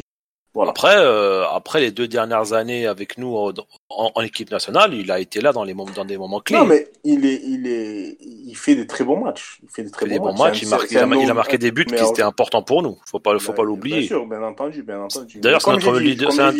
ouais. Sur les petits détails, sur les petits détails, je pense que s'il sera là en Liga, je pense que au jour d'aujourd'hui, je te parle à l'époque de Bordeaux, hein, je te parle pas oui, oui, hein. oui, oui. S'il sera là en Liga à l'époque de Bordeaux et il aurait accroché des bons clubs de Liga. Et Après, à l'époque, qu'il aurait fait. Après, à l'époque, je crois que Sofiane, la Liga, euh, financièrement, n'était pas au top, hein, je crois, financièrement. C'était, euh, ils étaient dans le creux de la vague, eux aussi. Arrête, hein. arrête, 2013, ils étaient au top, gros, arrête. Non, je parle des clubs au niveau financier, en termes de salaire, etc. Euh, quand il part à Sunderland, c'est là où les droits télé explosent en Angleterre. Là, c'est la première année. Ouais. C'est la première année où il y a les gros droits télé. Euh, voilà, c'est pour ça que oui. Voilà. Mais le, le, le, en termes de compétitivité, je pense en termes de sportivement parlant, je hmm. crois que la Liga était supérieure à la PL. oui, ça, on est tous d'accord. On est tous d'accord. Et, j'aurais aimé le voir ça pour justement qu'il aurait pu permettre à terme de, de justement dans des dans des bah, les moments clutch quand je parle, je parle des moments clutch, je parle de la demi-finale contre le Sénégal où j'aurais oui, aimé voir Wabi, qui je trouve a été un petit mouré. Je trouve qu'il était, il était bouilli. Est-ce que tu penses qu'il aurait dû, est-ce que tu penses qu'il aurait dû tirer le penalty contre le Sénégal en demi-finale? Alors là, ben, tu sais quoi Absolument, absolument, absolument. Non, parce que, non, non, mais il n'y a pas de problème, Ziyed. Non, parce que, je, je pose cette question-là parce que Karim, The Great, a sa bannière Twitter avec ce fameux penalty de, de Sassi qui rate contre le Sénégal. Ah, mais ça, c'est grand moment, ça. C'est le meilleur moment de ma vie, ça. C'est le meilleur. D'accord. Ah, c'est du troll. Hein. Je voulais juste parler d'un truc euh, en évoquant le, le penalty. Euh, donc j'ai été au stade euh, contre le Sénégal et j'ai annoncé que le penalty allait être raté par Fergen Sessi. Franchement, si moi je suis un supporter et je sais très bien où il va tirer et qu'est-ce qu'il va faire, alors imaginez un peu le gardien de but qui a tout visionné. Hein. C'est pas la première fois que Vergen tire euh, un penalty dans ce côté-là. C'est, ça a été tout. Là et surtout il le tire faut rappeler, euh, il faut, il faut rappeler que Ziyed était envoyé, était envoyé, spécial euh, durant la Cannes 2019 en Égypte. oui, j'étais, j'ai passé un mois entier. Voilà, il a une expertise globale et complète de cette compétition. De, de, cette compétition, voilà. Donc voilà, bah, je voulais juste revenir sur ce point. Donc Virginie, euh, franchement, c'était la déception peut-être de cette euh, décennie pour moi, parce qu'on méritait vraiment une finale et que si on jouait l'Algérie, j'étais absolument certain qu'on allait, euh, qu'on allait gagner cette canne-là. Bon après, bon. Ça, par contre, ça, je sais pas. Tu sais, avec DC. Si si si, on est on, est les bêtes noires de l'Algérie, donc voilà. Je sais, mais moi je rejoins Zied totalement. Je rejoins Zied totalement. Ouais, mais les gars, moi, je suis pas aussi catégorique que vous. Et en fait, en fait, en fait, on a fait un parcours à, à, à l'italienne. Je Trois matchs nuls, et puis ça s'est enchaîné. On a, C'est le parcours un peu de l'Italie 2006, un petit peu, je trouve. Exactement. L'Italie 82 aussi, qui a entamé avec, euh, qui a fait mhm. une très mal entame de, de la compétition. Mais qui, euh, en 2012 aussi, c'était pas. qui, aurait joué, qui, aurait joué, le rôle de Zidane justement en 2006 euh, en, avec l'Algérie? C'est Bounjer ou Blaili qui serait, euh, sorti de, de ses gombes hein, Bon, peut-être un, un, salut à tous nos amis algériens. Hein. oui, oui. Mais je, suis certain qu'on allait remporter cette canne si on jouait la finale. Ça, c'est un avis personnel. On va revenir, on, on, va revenir un peu sur le cas Kazri. Euh, Karim, t'en penses quoi un peu de son cas à, Saint-Etienne euh, moi, je rejoins totalement euh, Sofiane sur le fait que, déjà, pour revenir un peu sur les chiffres, euh, la, la, saison dernière, il est impliqué sur 22 buts, toutes compétitions confondues. grosse saison. énorme. C'est énorme. saison. Énorme saison. Cette saison, je crois qu'il en est à 6 buts et 4 passes, toutes compétitions confondues. Bon, c'est beaucoup moins, c'est pas catastrophique. C'est pas catastrophique, mais c'est beaucoup moins, ouais. Et tu, le, et tu le ressens sur les résultats de Saint-Etienne d'ailleurs. On le ressent. Exactement. je crois qu'il était, d'ailleurs, euh, Karim, il était blessé à un moment, pendant 2-3 mois. Euh, bah, il, jouait plus. Il, connaît deux, deux, grosses, deux grosses blessures cette saison. C'est une à la main euh, en novembre, il me semble, où il est mhm. éloigné presque un mois, et une autre là euh, en janvier où il commence à revenir très bien d'ailleurs. Je pense mhm. qu'il restait, il restait sur trois buts en deux matchs. Euh, et il se reblesse, il se reblesse pour 5 semaines. Ah ouais. Euh, donc ouais, t'as ça, donc t'as les blessures. Un peu malchance euh, entre guillemets. T'as le fait qu'il il a pas de vacances, il revient de la canne euh, quand ses quand ses coéquipiers ont repris le ont repris l'entraînement, lui il vient de finir la canne. Euh, et il y a en plus le départ de, de Gassé, comme vous avez dit.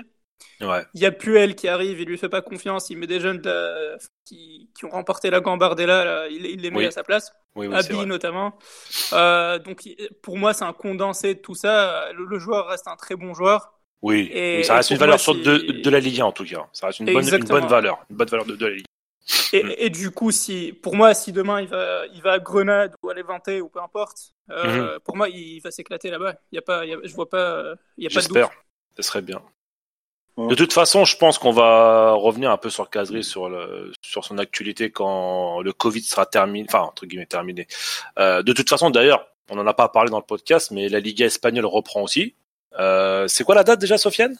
C'est le, euh, le 18 12 le, le 11, le 11 juin, le 11 juin, ça va reprendre le derby, le derby de, andalou. Voilà, andalou de Séville. Oui, en plus, Donc, derby Séville. Euh, Bétis contre le FC Séville. Ah ouais. voilà. Et d'ailleurs aussi la Serie A italienne. Mm. Et aussi la série italienne qui reprend le, 20 juin. Le 20 juin. le 20, pardon. Ouais. 18, 20. Je sais pas pourquoi je mets toujours le 18, mais bon, c'est le 20 juin. Pas, Donc, tout, de toute façon, ce mois de juin là va être très sympa, hein, parce que tout va reprendre quasiment tous les championnats, à part bien évidemment la France. Hein.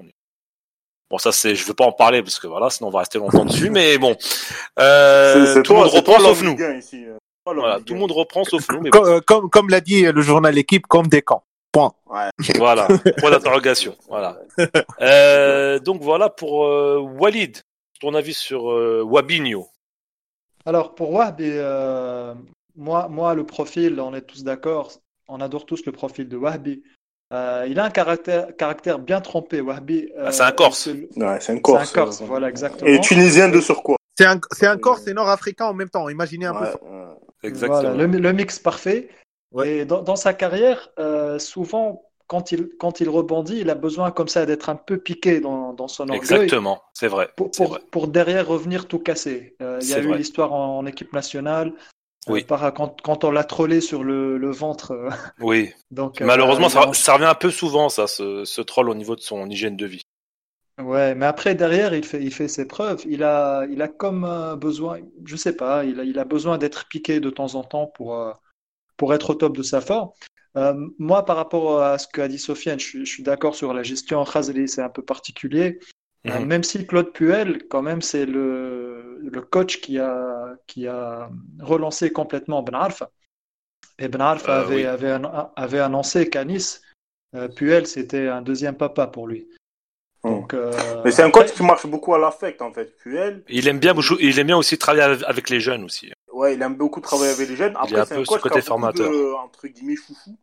Et euh, j'ai peur que pour Kazri, pour Wabi, au début, ça a été peut-être un peu compliqué. Peut-être que le message n'est pas passé dès le départ. Mmh. Justement, deux personnalités, euh, deux tempéraments voilà. très forts. Puel, exact, il est connu exact. Depuis... Puel, il est très, très. Euh...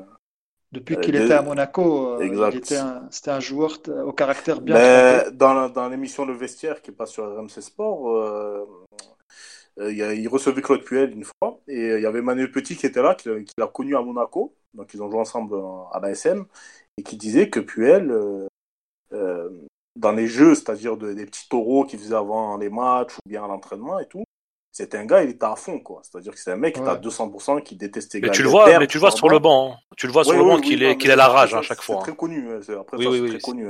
c'est un, c'est un coach qui est assez expressif. Exact, depuis Lille et tout. Donc, euh, est un peu comme ça aussi. Casery aime gagner. Oui. C'est un gars qui déteste perdre, quoi. C'est vraiment. Euh, il y a eu des phrases que je me rappelle euh, lors d'un Bordeaux-Lyon, à l'époque où il jouait à Bordeaux, où euh, il a eu deux, trois petits, euh, deux, trois petits mots assez forts envers le quatrième arbitre. Euh, et, euh, il a toujours eu des petits problèmes avec les arbitres parfois. il a toujours été sanguin. Ah, oui, c'est vrai. Mais c'est pas un mec méchant, c'est pas un mec méchant. Ça se voit qu'il est pas méchant, mais. C'est le match à Gabès contre la Mauritanie où il prend un rouge bêtement. Voilà, mhm. quoi. Bon, c'est un match amical, mais quand même, ça, ça dénote de son comportement sanguin, comme l'a dit au départ. Après, il faut tenir compte aussi de deux paramètres, la situation du joueur et la situation du club. Aujourd'hui, mhm. on le voit clairement dans ce qui est annoncé euh, au niveau de la presse euh, sportive en France, c'est que la, la Saint-Etienne souhaite dégraisser son effectif. Exactement. Et, surtout sa masse salariale. Surtout sa masse salariale. Et on sait que Wahbi, dans, il est dans les plus ou moins 2,2 millions d'euros. C'est un gros salaire. Donc euh, aujourd'hui, l'orientation, c'est de prendre des jeunes, notamment Awish, Awishishi. Aouchiche. Aouchiche, voilà. Aouchiche, Aouchiche, Aouchiche. Aouchiche. Et euh... Mais après, pour Aouchiche, c'est pas vraiment un neuf, parce qu'on sait que maintenant, Kazri joue à ce rôle de neuf ou, faux neuf. Euh, Aouchiche, c'est plus, on va dire, un ailier, un joueur euh, offensif sur un côté. Quoi. Donc, euh, bon. Après, Aouchiche n'a pas l'expérience de la Ligue 1 que, euh, que Kazri a, par exemple. Donc, je suis pas sûr que mettre enlever Casery pour mettre un, jeune qui a fait quelques minutes en Coupe de France avec le PSG, puisse tout de suite remplacer un joueur qui a de la bouteille, qui a montré ses preuves pendant plusieurs saisons, qui a planté des buts, des passes décisives contre des gros clubs euh, en France, puisse tout de suite le remplacer au pied levé dans un club aussi mythique que, que Saint-Etienne. Donc, euh... c'est un leader aussi, euh, hein. Oui, voilà, bien sûr, bien sûr, bien sûr. C'est un cadre de l'équipe. Hein. C'était un des cadres avec Perrin, avec d'autres joueurs du, de, de, de Saint-Etienne, Mvila, etc., etc. Mais tous ces leaders-là. Oh, ce, bon vieux Yann Mvila. Voilà, ils ont un peu. Oui, c'est oui, je sais de quoi tu vas parler de. Oui, de à l'Inter. Ouais, tu vas parler de son passage à ah, l'Inter. Non, mais même la petite virée, la petite virée avec Griezmann et Ben Yedder. Oui, ça c'était il y a longtemps, ça. C'était à. Oui. un espoir. Voilà. Exactement. Donc voilà, donc euh, je sais. Après, je suis pas sûr. Moi, moi, pour construire un peu autour de case, de, en tout cas pour faire évoluer les jeunes de Saint-Etienne, j'aurais gardé Casery quand même. Après, si au niveau financier, et en plus on a vu le classement de Saint-Etienne qui, qui était au bord de la Ligue 2, euh, peut-être qu'ils ont besoin de, de, d'alléger cette masse salariale qui fait qui leur fait tellement mal. Exactement. Euh, voilà. Donc, est-ce qu'il y en a qui a qui a encore un petit avis là-dessus avant qu'on passe sur le prochain sujet? Ben non, juste euh, pour, pour dire que Khazri a joué en Ligue 1 cette saison seulement 16 matchs. Il a marqué 3 buts et il a délivré deux passes décisives. Contre l'année dernière, par contre, il a joué 32 matchs, il a marqué 13 buts, il a délivré 6 passes décisives. Donc voilà, avec les blessures et tout, donc on comprend un peu la situation de, de Santé et de Khazri cette saison. Voilà. voilà. D'ailleurs, bah voilà, on, va passer au, au prochain sujet qui, qui, qui est lié l'absence de joueurs tunisiens euh, dans le trophée euh, Marc Vivien Fouet, euh, le trophée qui récompense le meilleur africain évoluant en, en Ligue 1, euh, bah on aurait peut-être pu espérer au moins être nommé, pas forcément gagner ce trophée, mais au moins être nommé. Il n'est même pas nommé. D'ailleurs, aucun Tunisien n'est nommé, ni Khawi à Marseille, qui fait plutôt, on va dire, une bonne saison, même si bon, il, joue ce rôle de remplaçant entre guillemets, euh, qui rentre dans la rotation avec Villas-Boas. Euh, Kazri, bon, qui a très peu joué, comme l'a dit, euh, il a souligné Zied. Euh, on a qui encore comme Tunisien en, en Ligue 1 à part ces Dylan Brown. Exactement, Dylan Brown qui est venu au mercato d'hiver à, à Metz, qui fait une, plutôt une bonne, une bonne, des bons mois, des bons premiers matchs avec Saint-Etienne. Euh, enfin, c'était pardon avec le FCMS. Je suis, je suis un peu fatigué, désolé. Euh, donc, qu'est-ce que vous en pensez un peu de, de du fait qu'on ait zéro Tunisien dans ce dans ce trophée? Je, ben, donc, je vais prendre la parole. Bah, vas-y, vas-y, Walid, vas-y, vas-y, vas-y. En fait, je voulais juste enchaîner parce que si on regarde le, le palmarès de, de, ce prix euh, euh Marc Vivien Fouet, euh, paix à son âme, les deux, dernières saisons, euh, les deux dernières saisons, euh, il était classé deuxième en 2018 et en 2019. Et ben voilà, c'est ça. La saison en 2015, on avait euh, André Ayou donc, qui a surclassé le classement et mmh. on avait Ayman Abdelnour troisième. Donc c'est les trois seules années depuis la création du trophée en 2009 mmh. qu'on a des Tunisiens sur le podium. Cette année, on a zéro Tunisien nominé et c'est un peu normal. Ouais parce que de un, on n'a rien exporté entre-temps. On a le, meilleur joueur de sa génération, Youssef Msekni, à 22 ans, il est parti au Qatar. Et euh, pour le moment, on, attend peut-être l'actuelle génération ou la prochaine génération pour avoir des, petits joueurs euh, qui soient capables d'être dans le haut niveau et pas aller en Arabie Saoudite et aller euh, au Qatar. Euh, carrément. Euh, pour, pour, pour, moi, c'est tout sauf une surprise qu'il n'y ait aucun Tunisien. Euh, en soi, personne ne pouvait prétendre. Peut-être Razli avec une saison pleine et encore. Quand tu vois la liste aujourd'hui, il euh, n'y a pas trop de joueurs que tu peux enlever, quoi. si ce n'est peut-être Mbaye qui fait pas une saison énorme, ou Andy Delors, mais, mais ensuite, pour moi, ils méritent tous d'y être. Euh, pour moi, le seul qui aurait pu prétendre, c'est peut-être c'est peut-être Dylan Brown en faisant une saison pleine. Depuis qu'il est à Metz, on sait qu'il forme une charnière hyper solide avec, euh, avec John Boy, il me semble, le Ghanéen. Oui, oui, oui, exact. Les supporters sont contents de ses prestations. Je pense que c'est un super recrutement. Mais à part ça, euh, pour moi, c'est logique. Il n'y a, y a, pas, enfin, y a rien à dire là-dessus.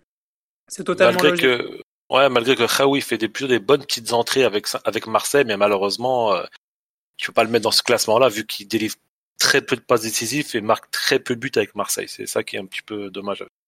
oui, oui, il me semble que c'est c'est d'ailleurs le, le, joueur qui joue moins, qui a le moins de temps de jeu. Là. Même les Marley et tout ça, ils ont plus de temps de jeu. Oui, c'est vrai. Mais malgré tout, Villas-Boas est plutôt content de lui. Hein. Il, est, il a la confiance de Villas-Boas dans la rotation. C'est pas, un joueur qui, c'est pas un joueur qui, qui est complètement au placard. Il aurait pu le mettre complètement au placard ah, et, mais le, et le prêter dans un petit club. C'est voilà. un brave minot, Kawi. Non, il est là dans l'effectif. D'ailleurs, je pense qu'on va reparler bientôt de Kawi, euh, de, de, de, son avenir. Qu'est-ce qu'il doit faire? Est-ce qu'il est qu'il devrait rester à Marseille et faire la Champions League ou essayer de tenter un, club un peu moins UP et être titulaire et faire des saisons pleines quoi? Ça, ça sera une prochaine question qu'on pour un prochain podcast. J'espère. Je, euh, Zied, vas-y. Euh, je suis pas surpris, Khaled, franchement, et vous parlez de Khawi. Donc, euh, Khawi a joué seulement 7 matchs euh, cette saison. Il n'a été euh, aucune fois titulaire. Je crois qu'il a, été titulaire une fois. Je crois une fois, c'était en Coupe de France, je crois. Oui, si je dis pas de bêtises, hein, c'est contre. Du moins, du moins, je parle de la Ligue 1, moi. D'accord. D'accord, donc euh, il était sept fois remplaçant, il n'a pas marqué de but et il n'a pas délivré de passe. Donc après, si on parle de joueurs tunisiens, peut-être les meilleurs, c'était l'année dernière, c'était Hadedi et c'était Naïm Slim. Oui, c'est vrai. Oui, les deux oui. parties. Oui, Donc, Hadid a été nominé, je pense, 6 euh, ou 5 fois dans la meilleure type, euh, dans l'équipe type de la semaine euh, en Ligue 1. La MC aussi a été nommé plusieurs fois. Donc voilà, hein, sans trop de surprise, on n'a pas un joueur qui qui excelle en Ligue 1. Donc voilà. C'est vrai, c'est vrai, c'est vrai. Le seul ça aurait été Kazri s'il aurait fait la même saison que l'année dernière. Oui, bien sûr. Si elle, si malheureusement, voilà, la blessure. malheureusement pour les différentes raisons qu'on a évoquées, euh, bah, c'est tout sauf une surprise. Ok, bah je pense qu'on va passer au. Euh, l'a empêché de jouer euh, plusieurs. Zied Oui, oui, ça a coupé, pardon. Pardon. Non, c'est bon, c'est bon, j'ai Ah, c'est bon, c'est bon. Ok, très bien. Bah, je pense qu'on va passer au prochain et dernier sujet, euh, le retour du championnat turc, où il y a, on a énormément de joueurs tunisiens qui qui évoluent là-bas. On a euh, Montassa Talbi, on a euh, nos deux Tunisiens à à Kassim Passa, Meria et Haddadi. Euh, on a aussi Ben Youssef euh, qui joue où d'ailleurs? J'ai un peu oublié. Denis Sport. Denis Sport, voilà, exactement. Euh... Ah, bon, vu qu'on a Karim avec nous, Karim, qu'est-ce que tu en penses un peu du retour du championnat turc? Un des premiers championnats qui a été annoncé qu'il allait reprendre, même s'ils ont, ils ont mis beaucoup de temps à l'annoncer. C'est un des premiers grands championnats entre guillemets européens qui a annoncé très rapidement la reprise avec au moins trois mois d'avance. C'est vrai, ouais. Euh, moi, j'ai hâte surtout de, de, voir l'état de forme de, de, nos joueurs, de nos internationaux. Ouais. Je me fais pas trop de soucis pour Haddezi de ce côté-là. Je pense que c'est un joueur avec un, un, gros, gros bagage physique. Il est impressionnant. Oui. Euh, D'ailleurs, il est arrivé, euh, juste, je te coupe, euh, Karim. Ouais, pardon, il est arrivé euh, en boulet de canon à Kassim Passa. Il est arrivé direct, je crois, il a fait trois, quatre passes décisives direct. Quoi. Il a, il a pas, l'adaptation a été assez rapide pour Haddadi. Exact, il s'est tout de suite imposé. Euh, ouais. C'est sa force d'ailleurs, de s'adapter rapidement dans un. Exactement. À, Dijon, c'était le cas aussi. C'est vrai.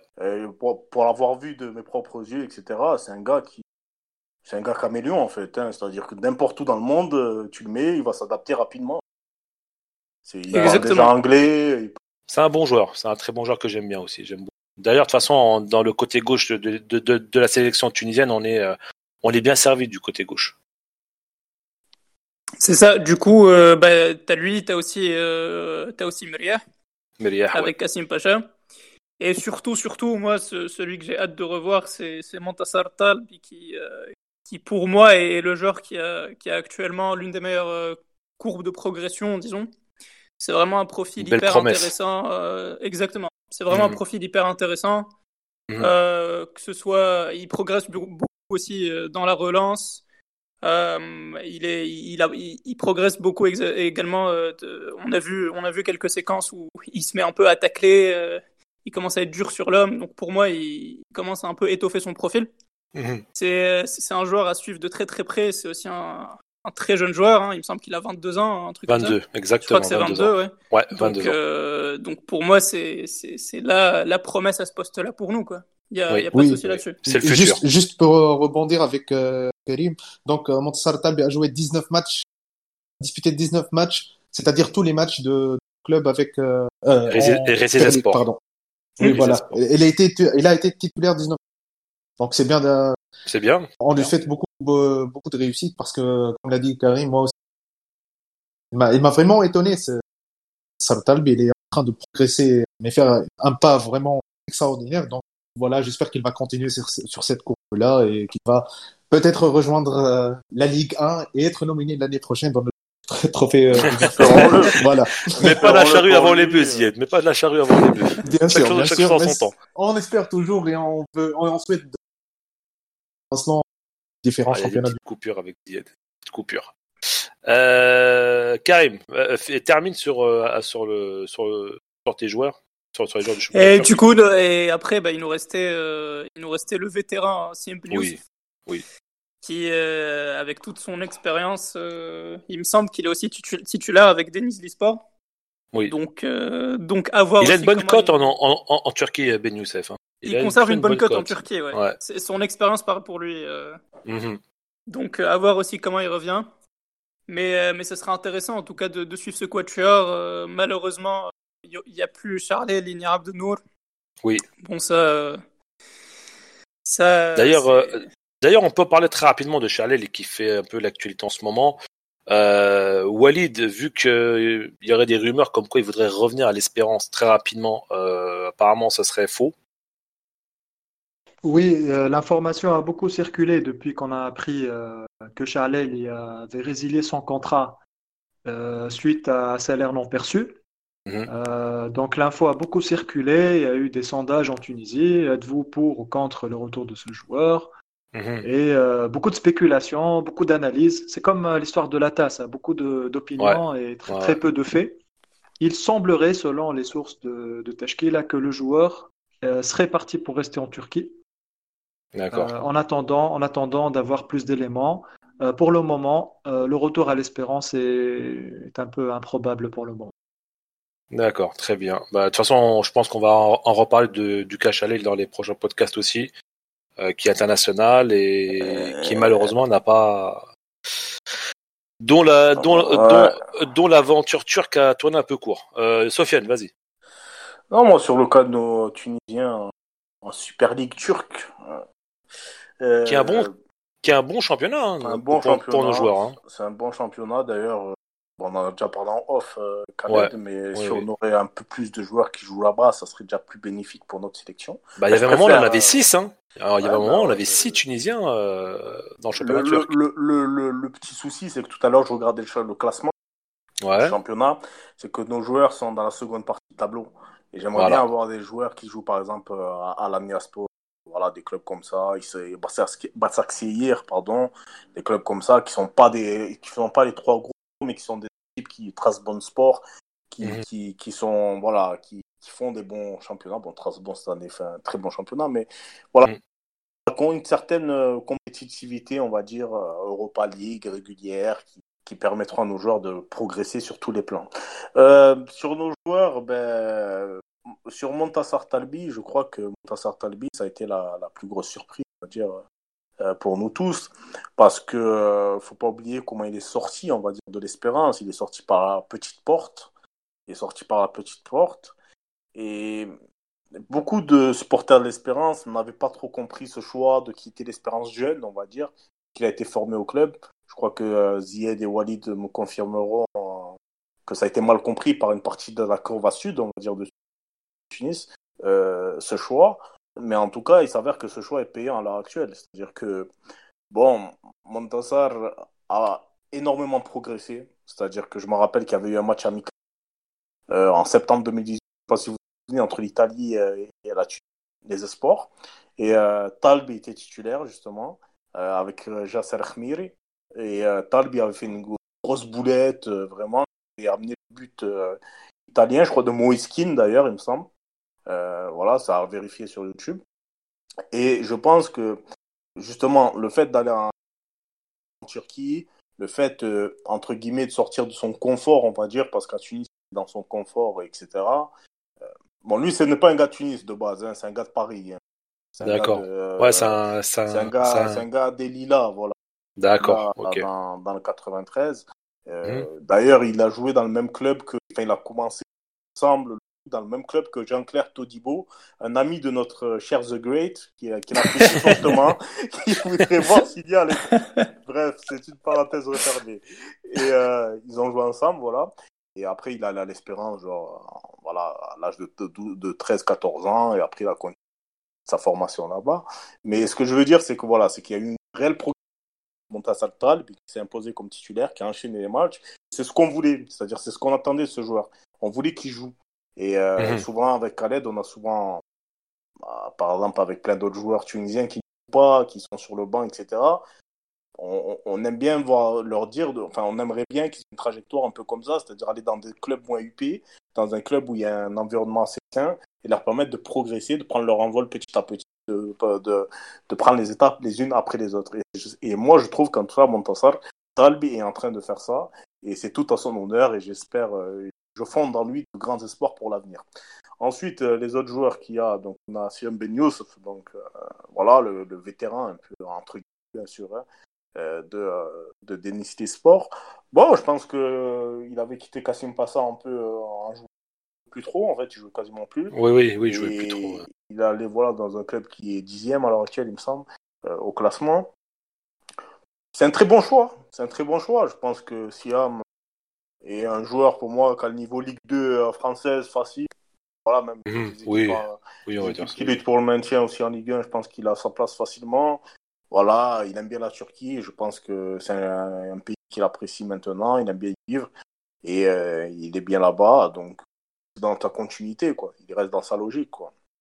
Après, le troisième, c'est qui? J'ai un petit trou. T'as Haddad et Meria. Ah, voilà, Haddad et Meria. Donc là, bon, Haddad, je pense qu'on va s'abstenir de ton, de ton avis. Hein. non, on, le connaît tous, on le connaît tous. Parce que c'était l'ancien capitaine du, du club africain. Ouais, non, mais Oussem. Grand capitaine. Voilà, Oussem. Nino, comme on l'a. Nino. Nino mm. Voilà, exact. Nino Haddad. Et... Qui est d'ailleurs marié avec une, avec une Turque, d'ailleurs. Une Turque, exact, exact. exact. Oui, oui. Marié avec une Turque, mais. Euh, ça s'est pas fait par rapport à ça, par Kassim Passa, c'est différent. Euh, elle avait dit dans une interview que sa femme dit euh, à, donc à Khobar, donc euh, quoi, là-bas dans cette euh, province là-bas, et que, que voilà qu'au final c'est lui qui a voulu quitter en fait pour des raisons sportives et à être prêté D'ailleurs, il a un prêt de 18 mois, je crois, en plus. Hein. Oui, exact, exact. C'est qui, Donc, du coup, du coup, je trouve qu'en tout cas, c'est bien de. Il a corrigé son erreur d'aller à Etifer, donc en tout cas, ça me plaît. Par contre, sur Meriah, par contre, là où je vais être un peu plus. Dur. Dur. Yassine Meriah, quand il quitte le CSS, il fait, c'est-à-dire qu'il a des offres euh, d'Arabie Saoudite et compagnie, tout y et quitte le, le, CSS comme étant un joueur international, comme étant dans un grand club tunisien, comme étant une, un des meilleurs joueurs du championnat à son poste, si ce n'est le meilleur, et il quitte le championnat et il va dans un grand club. Qu'on le veuille ou non, l'Olympiakos c'est un grand club européen, les amis, euh, qui participe régulièrement à la Ligue des Champions, etc., etc. Il va dans une institution en Grèce. Donc voilà, pour ah, moi, le plus grand, pour moi, pour moi, c'est le plus grand club euh, grec. Pour moi, tu vas te faire des ennemis là. Il y, a, des gars qui sont fans du Panathinaikos. Oui, mais Panathinaikos, j'aime bien aussi, mais je pense que l'Olympiakos c'est vraiment le, le, plus grand club. Oui, bon après il y a débat. Bah, après, voilà. Bah, après bon, ah, voilà. voilà. Parenthèse terminée. Et, et Yassimerir va à l'Olympiakos. Du, coup, euh, du coup, ce qu'on attend de lui, c'est-à-dire que ce qu'on attend de lui à l'Olympiakos, on attendait de le voir en Ligue des Champions. Ok, on, a, eu des réserves. et on a vu. Malheureusement, on a vu. On a eu des réserves et on a tous regardé matchs en Ligue des Champions. Parce que là, nous, enfin, toutes les personnes qui sont là sur le podcast ont vu les matchs de Médère en Ligue des Champions parce que c'était notre seul représentant tunisien en Ligue des Champions. Donc, on a vu ses, ses, points forts et ses points faibles. Sauf que euh, le problème, c'est qu'en Ligue des Champions, c'est le haut niveau en termes de club. C'est la plus grosse compétition de club au monde, faut dire la vérité. C'est le plus haut niveau. Mm. Et ça a mis en exergue ces lacunes flagrantes. Et ça a mis en exergue le fait qu'il n'ait pas été formé en tant que défenseur central et qu'il a été formé en tant que 10. D'accord? Donc, on a vu une sorte de hum, passivité et une sorte de hum, suffisance dans les, dans les, dans les moments forts. C'est-à-dire que contre Tottenham, par exemple, je prends l'exemple Tottenham, parce que c'est l'exemple ça, c'est bizarre, j'ai pensé au même exemple, moi aussi. Ouais, je, crois, je crois qu'on a tous pensé à ça, je crois. D'accord. Tottenham, tu vois, ou même le Bayern. Le Bayern, ils ont joué contre le Bayern, hein, l'Olympiakos en Champions League cette année. Ouais, voilà. Ouais. Contre le Bayern, c'est-à-dire que quand tu as Harry Kane, Lewandowski, Gnabry, euh, Lucas Moura, des joueurs qui sont, qui sont là pour te tuer, pour te. Pour... Dele Ali. Dele Ali, voilà. Ces joueurs-là, des joueurs qui sont là pour te. pour tuer, pour, pour mentalement manger le défenseur qui est en face. Ouais. On a vu que Je pense que Kane aussi a revu, et c'est un peu la revanche de la Coupe du Monde aussi. je pense que Meria et Kane, c'est un peu les retrouvailles. Le problème, c'est tout à l'heure, je parlais de caserie au niveau de clutch dans les matchs importants. Meria, il faudra qu'on se penche un jour dans un podcast qu'on en parle, et je pense que euh, Walid euh, connaît les choses mieux que moi au niveau mental sur, sur ce, ce point de vue-là. Euh, Meria a un réel problème dans les gros gros matchs en jeu. C'est-à-dire que ce soit contre la Belgique ou que ce soit du monde, etc., il a un réel problème. C'est-à-dire qu'il n'a pas encore. Enfin, c'est le haut niveau, mon frère. Oui, mais il n'a pas, encore, il pas encore, quand il arrive à l'Olympiakos, il n'avait pas encore hmm. euh, fini son apprentissage. C'est vrai, c'est vrai, c'est vrai. C'est normal, Sofiane, c'est normal. En fait, tu joues contre les stars du football euh, mondial, donc. Bien entendu. À un certain moment, on ne peut pas être aussi aussi coriace avec lui. Non, mais je pense que Zied, là où Sofiane, là où Sofiane euh, pointe du doigt, c'est au moins, au moins mentalement, soit prêt. Encore que physiquement, techniquement et dans ton placement, t'es peut-être pas juste. Ok, ça, ça y a pas de souci. Mais au moins mentalement, c'est peut-être le seul point où il aurait pu montrer oui, mais, mais ça, ça, en fait, ça, ça, ça, ça, ça, s'apprend. Je sais pas si vous. Oui, oui, oui, ça s'apprend. Après, je vais prendre le cas de Abdenou. Il est allé au Ouais, le premier match qu'il a joué, il a joué contre le Bayern. Il avait Adrien Robben en face. 20 minutes de jeu et hop, il est remplacé. Bien sûr, euh, ça, ça, se comprend tout à fait. Mais voilà, exactement. ce que je te euh, dis, Zied, c'est que Mariah, il, a... il est arrivé en quelle année, Mariah, à l'Olympiakos? C'était il y a 2-3 ans? Il y a deux, ans, deux ans. Il, deux ans. Il est arrivé l'année dernière. Il a fait une année en Europa League l'année dernière quand ils ont joué contre le Milan. Voilà, c'est sa deuxième année. Voilà, c'est sa deuxième année. Sauf que ça, tu le fais la première année. Il a, il a fait des boulettes la première année qui sont réitérées la deuxième année. Et les supporters, ils n'ont plus été patients. Ils l'ont eu dans le viseur. Tu, peux checker, euh, d'ailleurs, euh, le compte Olympiakos FR. Euh, d'ailleurs, un des Oui, oui, je me rappelle que The Grit a. The Grit, ouais. ouais. Exact. The Grit a un peu troll, etc. Il n'y a que The Grit qui connaît ses comptes. c'est vrai, ouais. C'est vrai, ouais. Mais un, un, des administrateurs de Olympiakos.fr, que je salue d'ailleurs, scène. Donc, gros salam à toi, mon frère, qui est tunisien, donc, en l'occurrence. Et il a été, il a été, enfin, il a été vraiment objectif sur ça. C'est-à-dire qu'il y a eu des matchs que l'année dernière, il y a eu des erreurs qui ont été faites. Mais là, cette année, il a fait des erreurs dans les gros matchs. C'est-à-dire, il a fait des erreurs dans le derby contre le Pana. Il a fait des erreurs en Champions League ce sont des matchs qui, pour les supporters de l'Olympiakos, ça ne pardonne pas. Tu n'as pas à faire des erreurs dans ces matchs-là. Sachant que l'Olympiakos jouait très bien. Et, et, jouait très bien. Il y avait le jeu qui était, euh, qui était, qui était assez intéressant. C'est pas comme s'il y avait 5-0 au bout de 20 minutes de jeu. Quoi. C'était vraiment dans les moments. C'est vraiment. C'est justement c'est ça.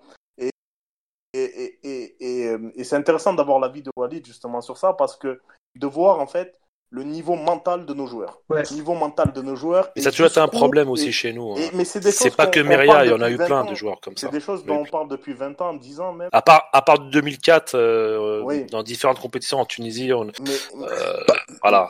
écoutez, on pêche, on pêche dans le juste un instant, un instant les gars, juste.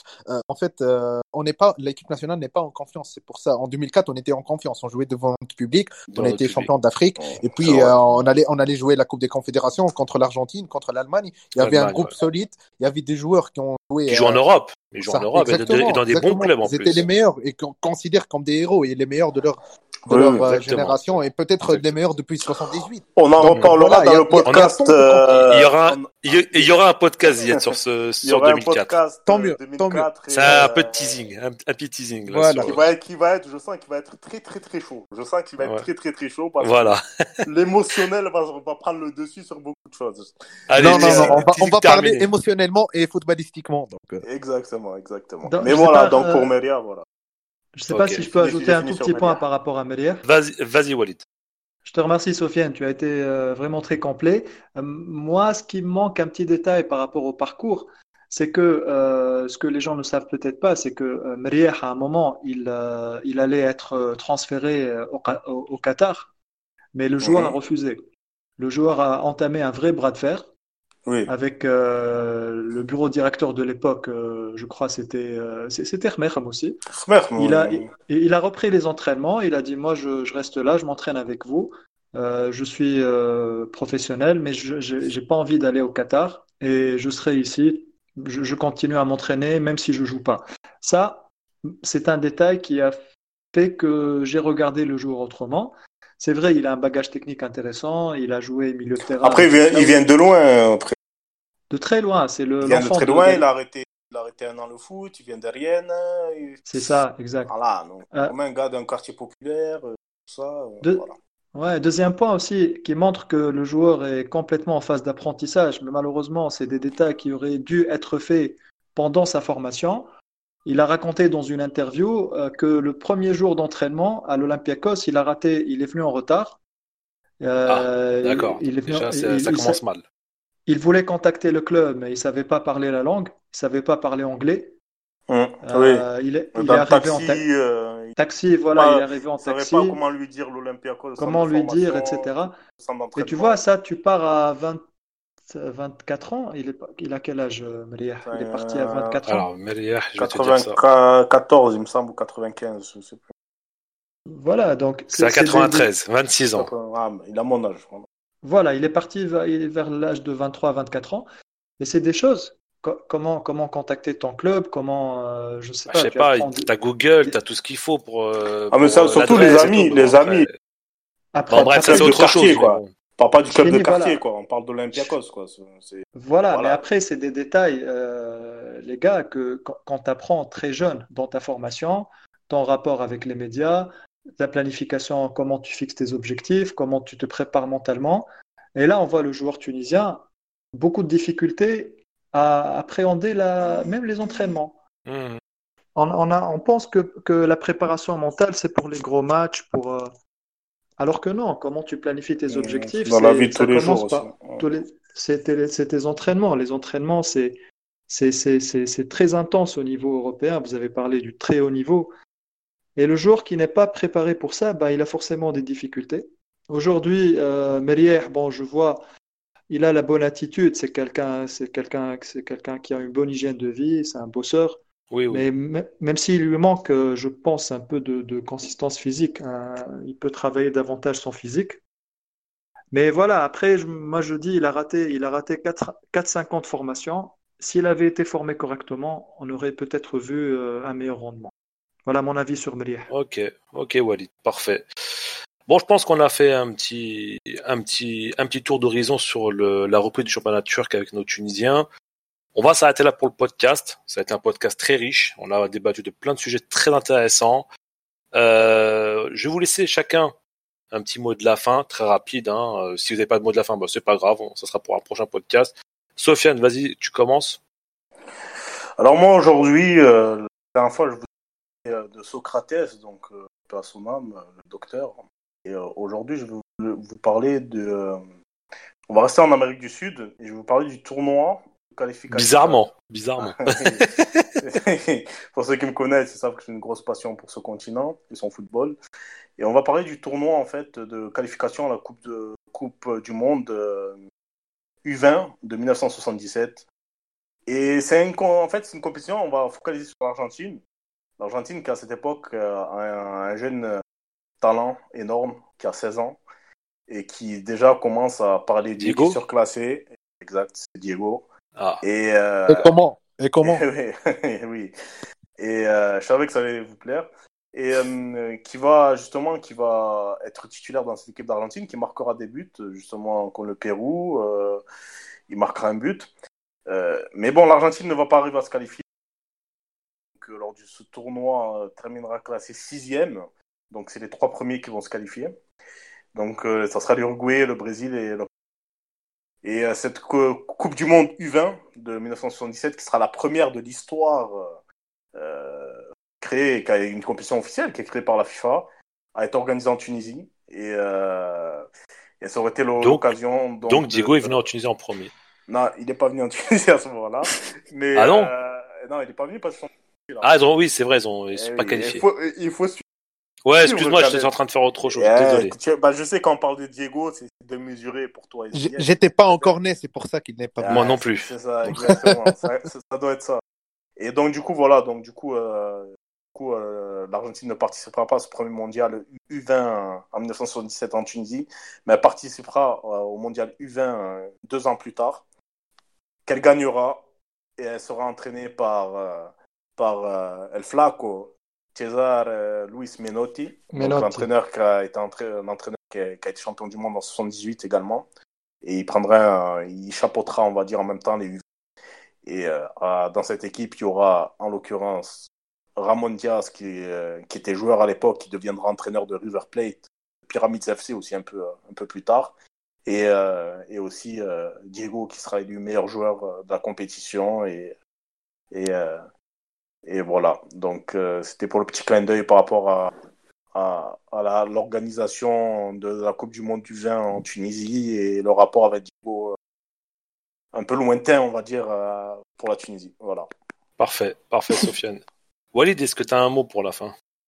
Ouais, j'ai pensé à un truc. Euh, en début de podcast, on parlait de Wissam Bousnine, le fils de Nourdine Bousnine, l'ancien défenseur de l'Espérance. Pour rester dans le rapport euh, père-fils, euh, je voudrais conclure sur le geste fort aujourd'hui fait par Marcus Thuram, le, fils du, défenseur Lilian Thuram, qui a rendu hommage à George Floyd en inscrivant un but aujourd'hui avec le Borussia Mönchengladbach. Et euh, à travers ce geste-là, c'est un, c'est un signe contre euh, le racisme et l'injustice, non seulement aux D'ailleurs, il y a aussi Sancho aussi qui a fait un. Voilà, avec son maillot, avec son t-shirt en dessous du maillot. Ouais. Malheureusement, euh, malheureusement pour ça, ouais. non, malheureusement pour ça, la, la Bundesliga va très certainement punir ces joueurs-là. C'est dommage. Bon, ça, c'est un autre débat. Je suis pas d'accord sur, sur ça, mais bon. Et, et, et, Walid, tu sais que Marcus Thuram, enfin, Lilian a donné le prénom Marcus en hommage à Marcus Garvey, euh, qui était un ancien penseur euh, euh, à l'époque aux États-Unis, contre la ségrégation et contre le racisme à l'époque aux États-Unis. Super anecdote. Non, je l'apprends de toi. Merci beaucoup. Bah, oui, exact. merci, je, je, je, vous conseille tous, vous conseille tous le livre de Lilian Thuram, Les Étoiles Noires, qui est qui est, un réel, qui est un réel euh, très, très bon bouquin qui permet de, de, comprendre, on va dire, les combats de, de Lilian Thuram. Voilà. Ok, donc c'était pour moi le, le, message, le rapport père-fils. Peut-être que Wissam Bousnina fera un hommage aussi dans les prochains jours. Pourquoi pas Peut-être. Peut-être. Karim, notre, notre invité ce, ce soir.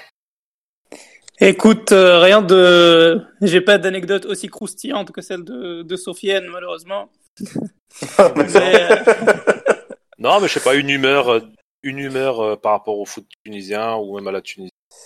Non, écoute, le, foot tunisien, je suis, je suis quand même assez, assez pessimiste comme nous tous, je pense. Malheureusement. Après, après, écoute, je pense que le, le, potentiel est là. Malheureusement, il n'y a que le potentiel. Il n'y a aucune structure aujourd'hui. Donc, mmh. pour moi, c'est ce qui manque et et et faut faut déjà réguler tous ces problèmes financiers, etc. pour pouvoir avancer. Exactement. Donc donc malheureusement, bon, on espère qu'un jour on arrivera à exporter nos joueurs, réguler nos clubs, à les structurer, etc. Mais pour l'instant, c'est pas encore le travail. Il y a beaucoup de travail. Il y a beaucoup beaucoup de travail. Peut-être un jour on deviendra le Nigeria. On prendra exemple sur le Nigeria, on exportera des joueurs un peu partout sur le continent et en Europe, peut-être. Bon. on en reparlera dans un, prochain, dans, un prochain podcast de ce cas-là, du Nigeria et, et de ces pays euh, d'Afrique noire. Exactement. Et juste pour revenir, du coup, pour moi, ça rejoint exactement ce que vous disiez sur Meriah, sur les problèmes euh, au niveau mental. Pour moi, ça, c'est propre à tous tous les joueurs tunisiens aujourd'hui. Il n'y a pas de formation. Pour moi, ils arrivent, ils sont tétanisés euh, parce qu'il n'y a pas de formation. On en a parlé, euh, Karim, on en a parlé avec Walid euh, lors du dernier podcast, comme quoi on n'a pas de préparateur mental et qu'on n'en fait pas vraiment une, une priorité. Ouais, ouais, c'est ça, exactement. pour moi, c'est ça, c'est un gros problème aussi. C'est important. Évidemment. Évidemment. Eh ben, écoute, je te remercie, Karim. Zied, un petit dernier mot pour conclure. Et moi, j'ai un petit dernier mot aussi pour conclure, je voulais parler un peu du retour de la première ligue. Ça sera le 17 juin. Oui, c'est vrai qu'on n'en a... pas parlé. C'est vrai, c'est vrai. Oui, mm. il y a une question qui me tracasse, c'est que comment le football anglais va être sans les supporters? On sait tous que les stades anglais sont ah toujours euh, euh, pleins. Alors là, ça, je, me demande comment ils vont faire les joueurs avec nouvelle ambiance, avec euh, et d'ailleurs même dans les villes, hein, imaginez si Liverpool joue, les pubs en Angleterre, plutôt à Liverpool, ils seront ils seront complets. Donc, comment l'Angleterre va s'en sortir face au retour du football Toi, t'aimes bien te soucier des, des, euh, des, situations de pub. bah, bah, moi, je me soucie du public hein, parce que je suis un supporter. Non, mais c'est vrai qu'il a raison, Zied. Après, c'est vrai que je pense que je pense que de, de, toute façon, la première ligue va devoir s'adapter hein, à ce nouveau euh, à ce nouveau cadre de jouer euh, à, à huis clos, malheureusement. Ça va être, compliqué. Hein. De toute façon, maintenant, on est habitué avec l'Allemagne qui a déjà fait trois, trois journées de trois journées trois, trois journées de reprise de la Bundesliga.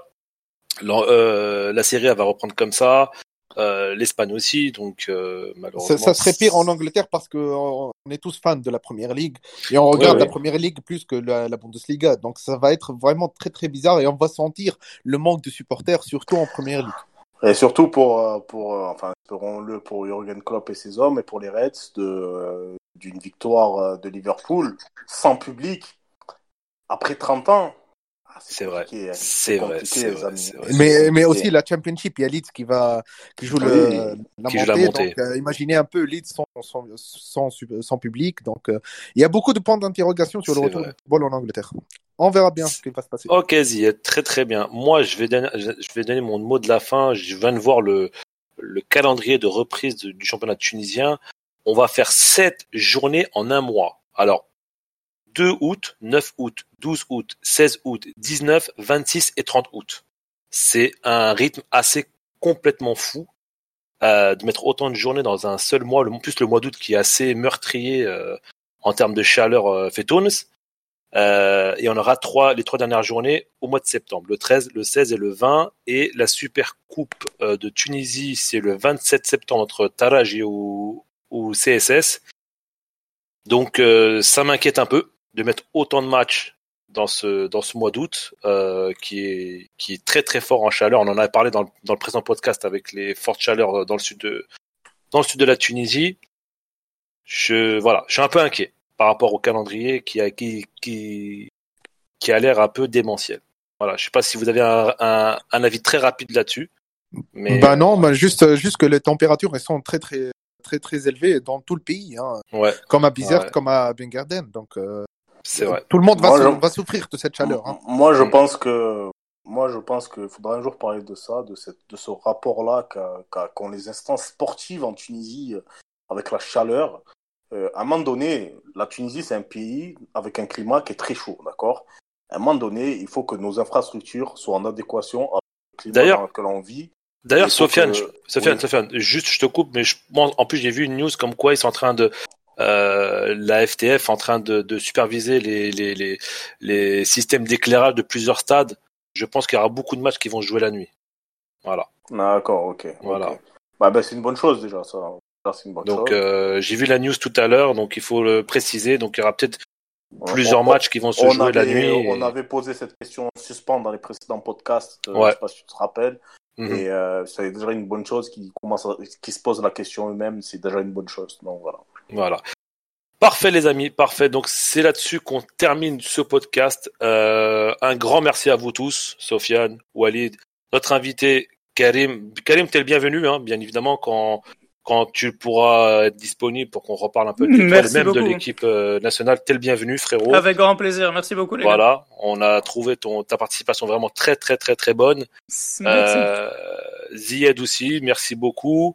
Euh, je voulais aussi vous dire la nouvelle devise du podcast par les passionnés pour les passionnés, n'est-ce pas mon petit euh, Sofiane Voilà, qui là. Euh, aussi, on a de plus en plus de nouvelles plateformes de streaming où vous pourrez écouter votre podcast, euh, Deezer, euh, Pocket, Pocket Cast, qui a l'air, qui, qui, qui, qui, est vraiment une bonne application, qui, qui est vraiment pas mal. Donc on est, on est dorénavant là-dessus. Bientôt, Inch'Allah, si Dieu le veut, on sera bientôt sur Apple Podcast. On sait qu'il y a beaucoup de gens qui veulent euh, écouter leur podcast sur, euh, leurs iPhones, leur iPad. Euh, je fais le maximum pour pousser Apple à vite valider notre podcast sur leur librairie, sur leur bibliothèque. Je vous donne rendez-vous à très très très bientôt pour un prochain podcast, soit sur un podcast à thème ou soit sur l'actu du football tunisien et du sport en général. Je vous kiffe, je vous kiffe tous. Salam alaikum et à bientôt. Ciao ciao.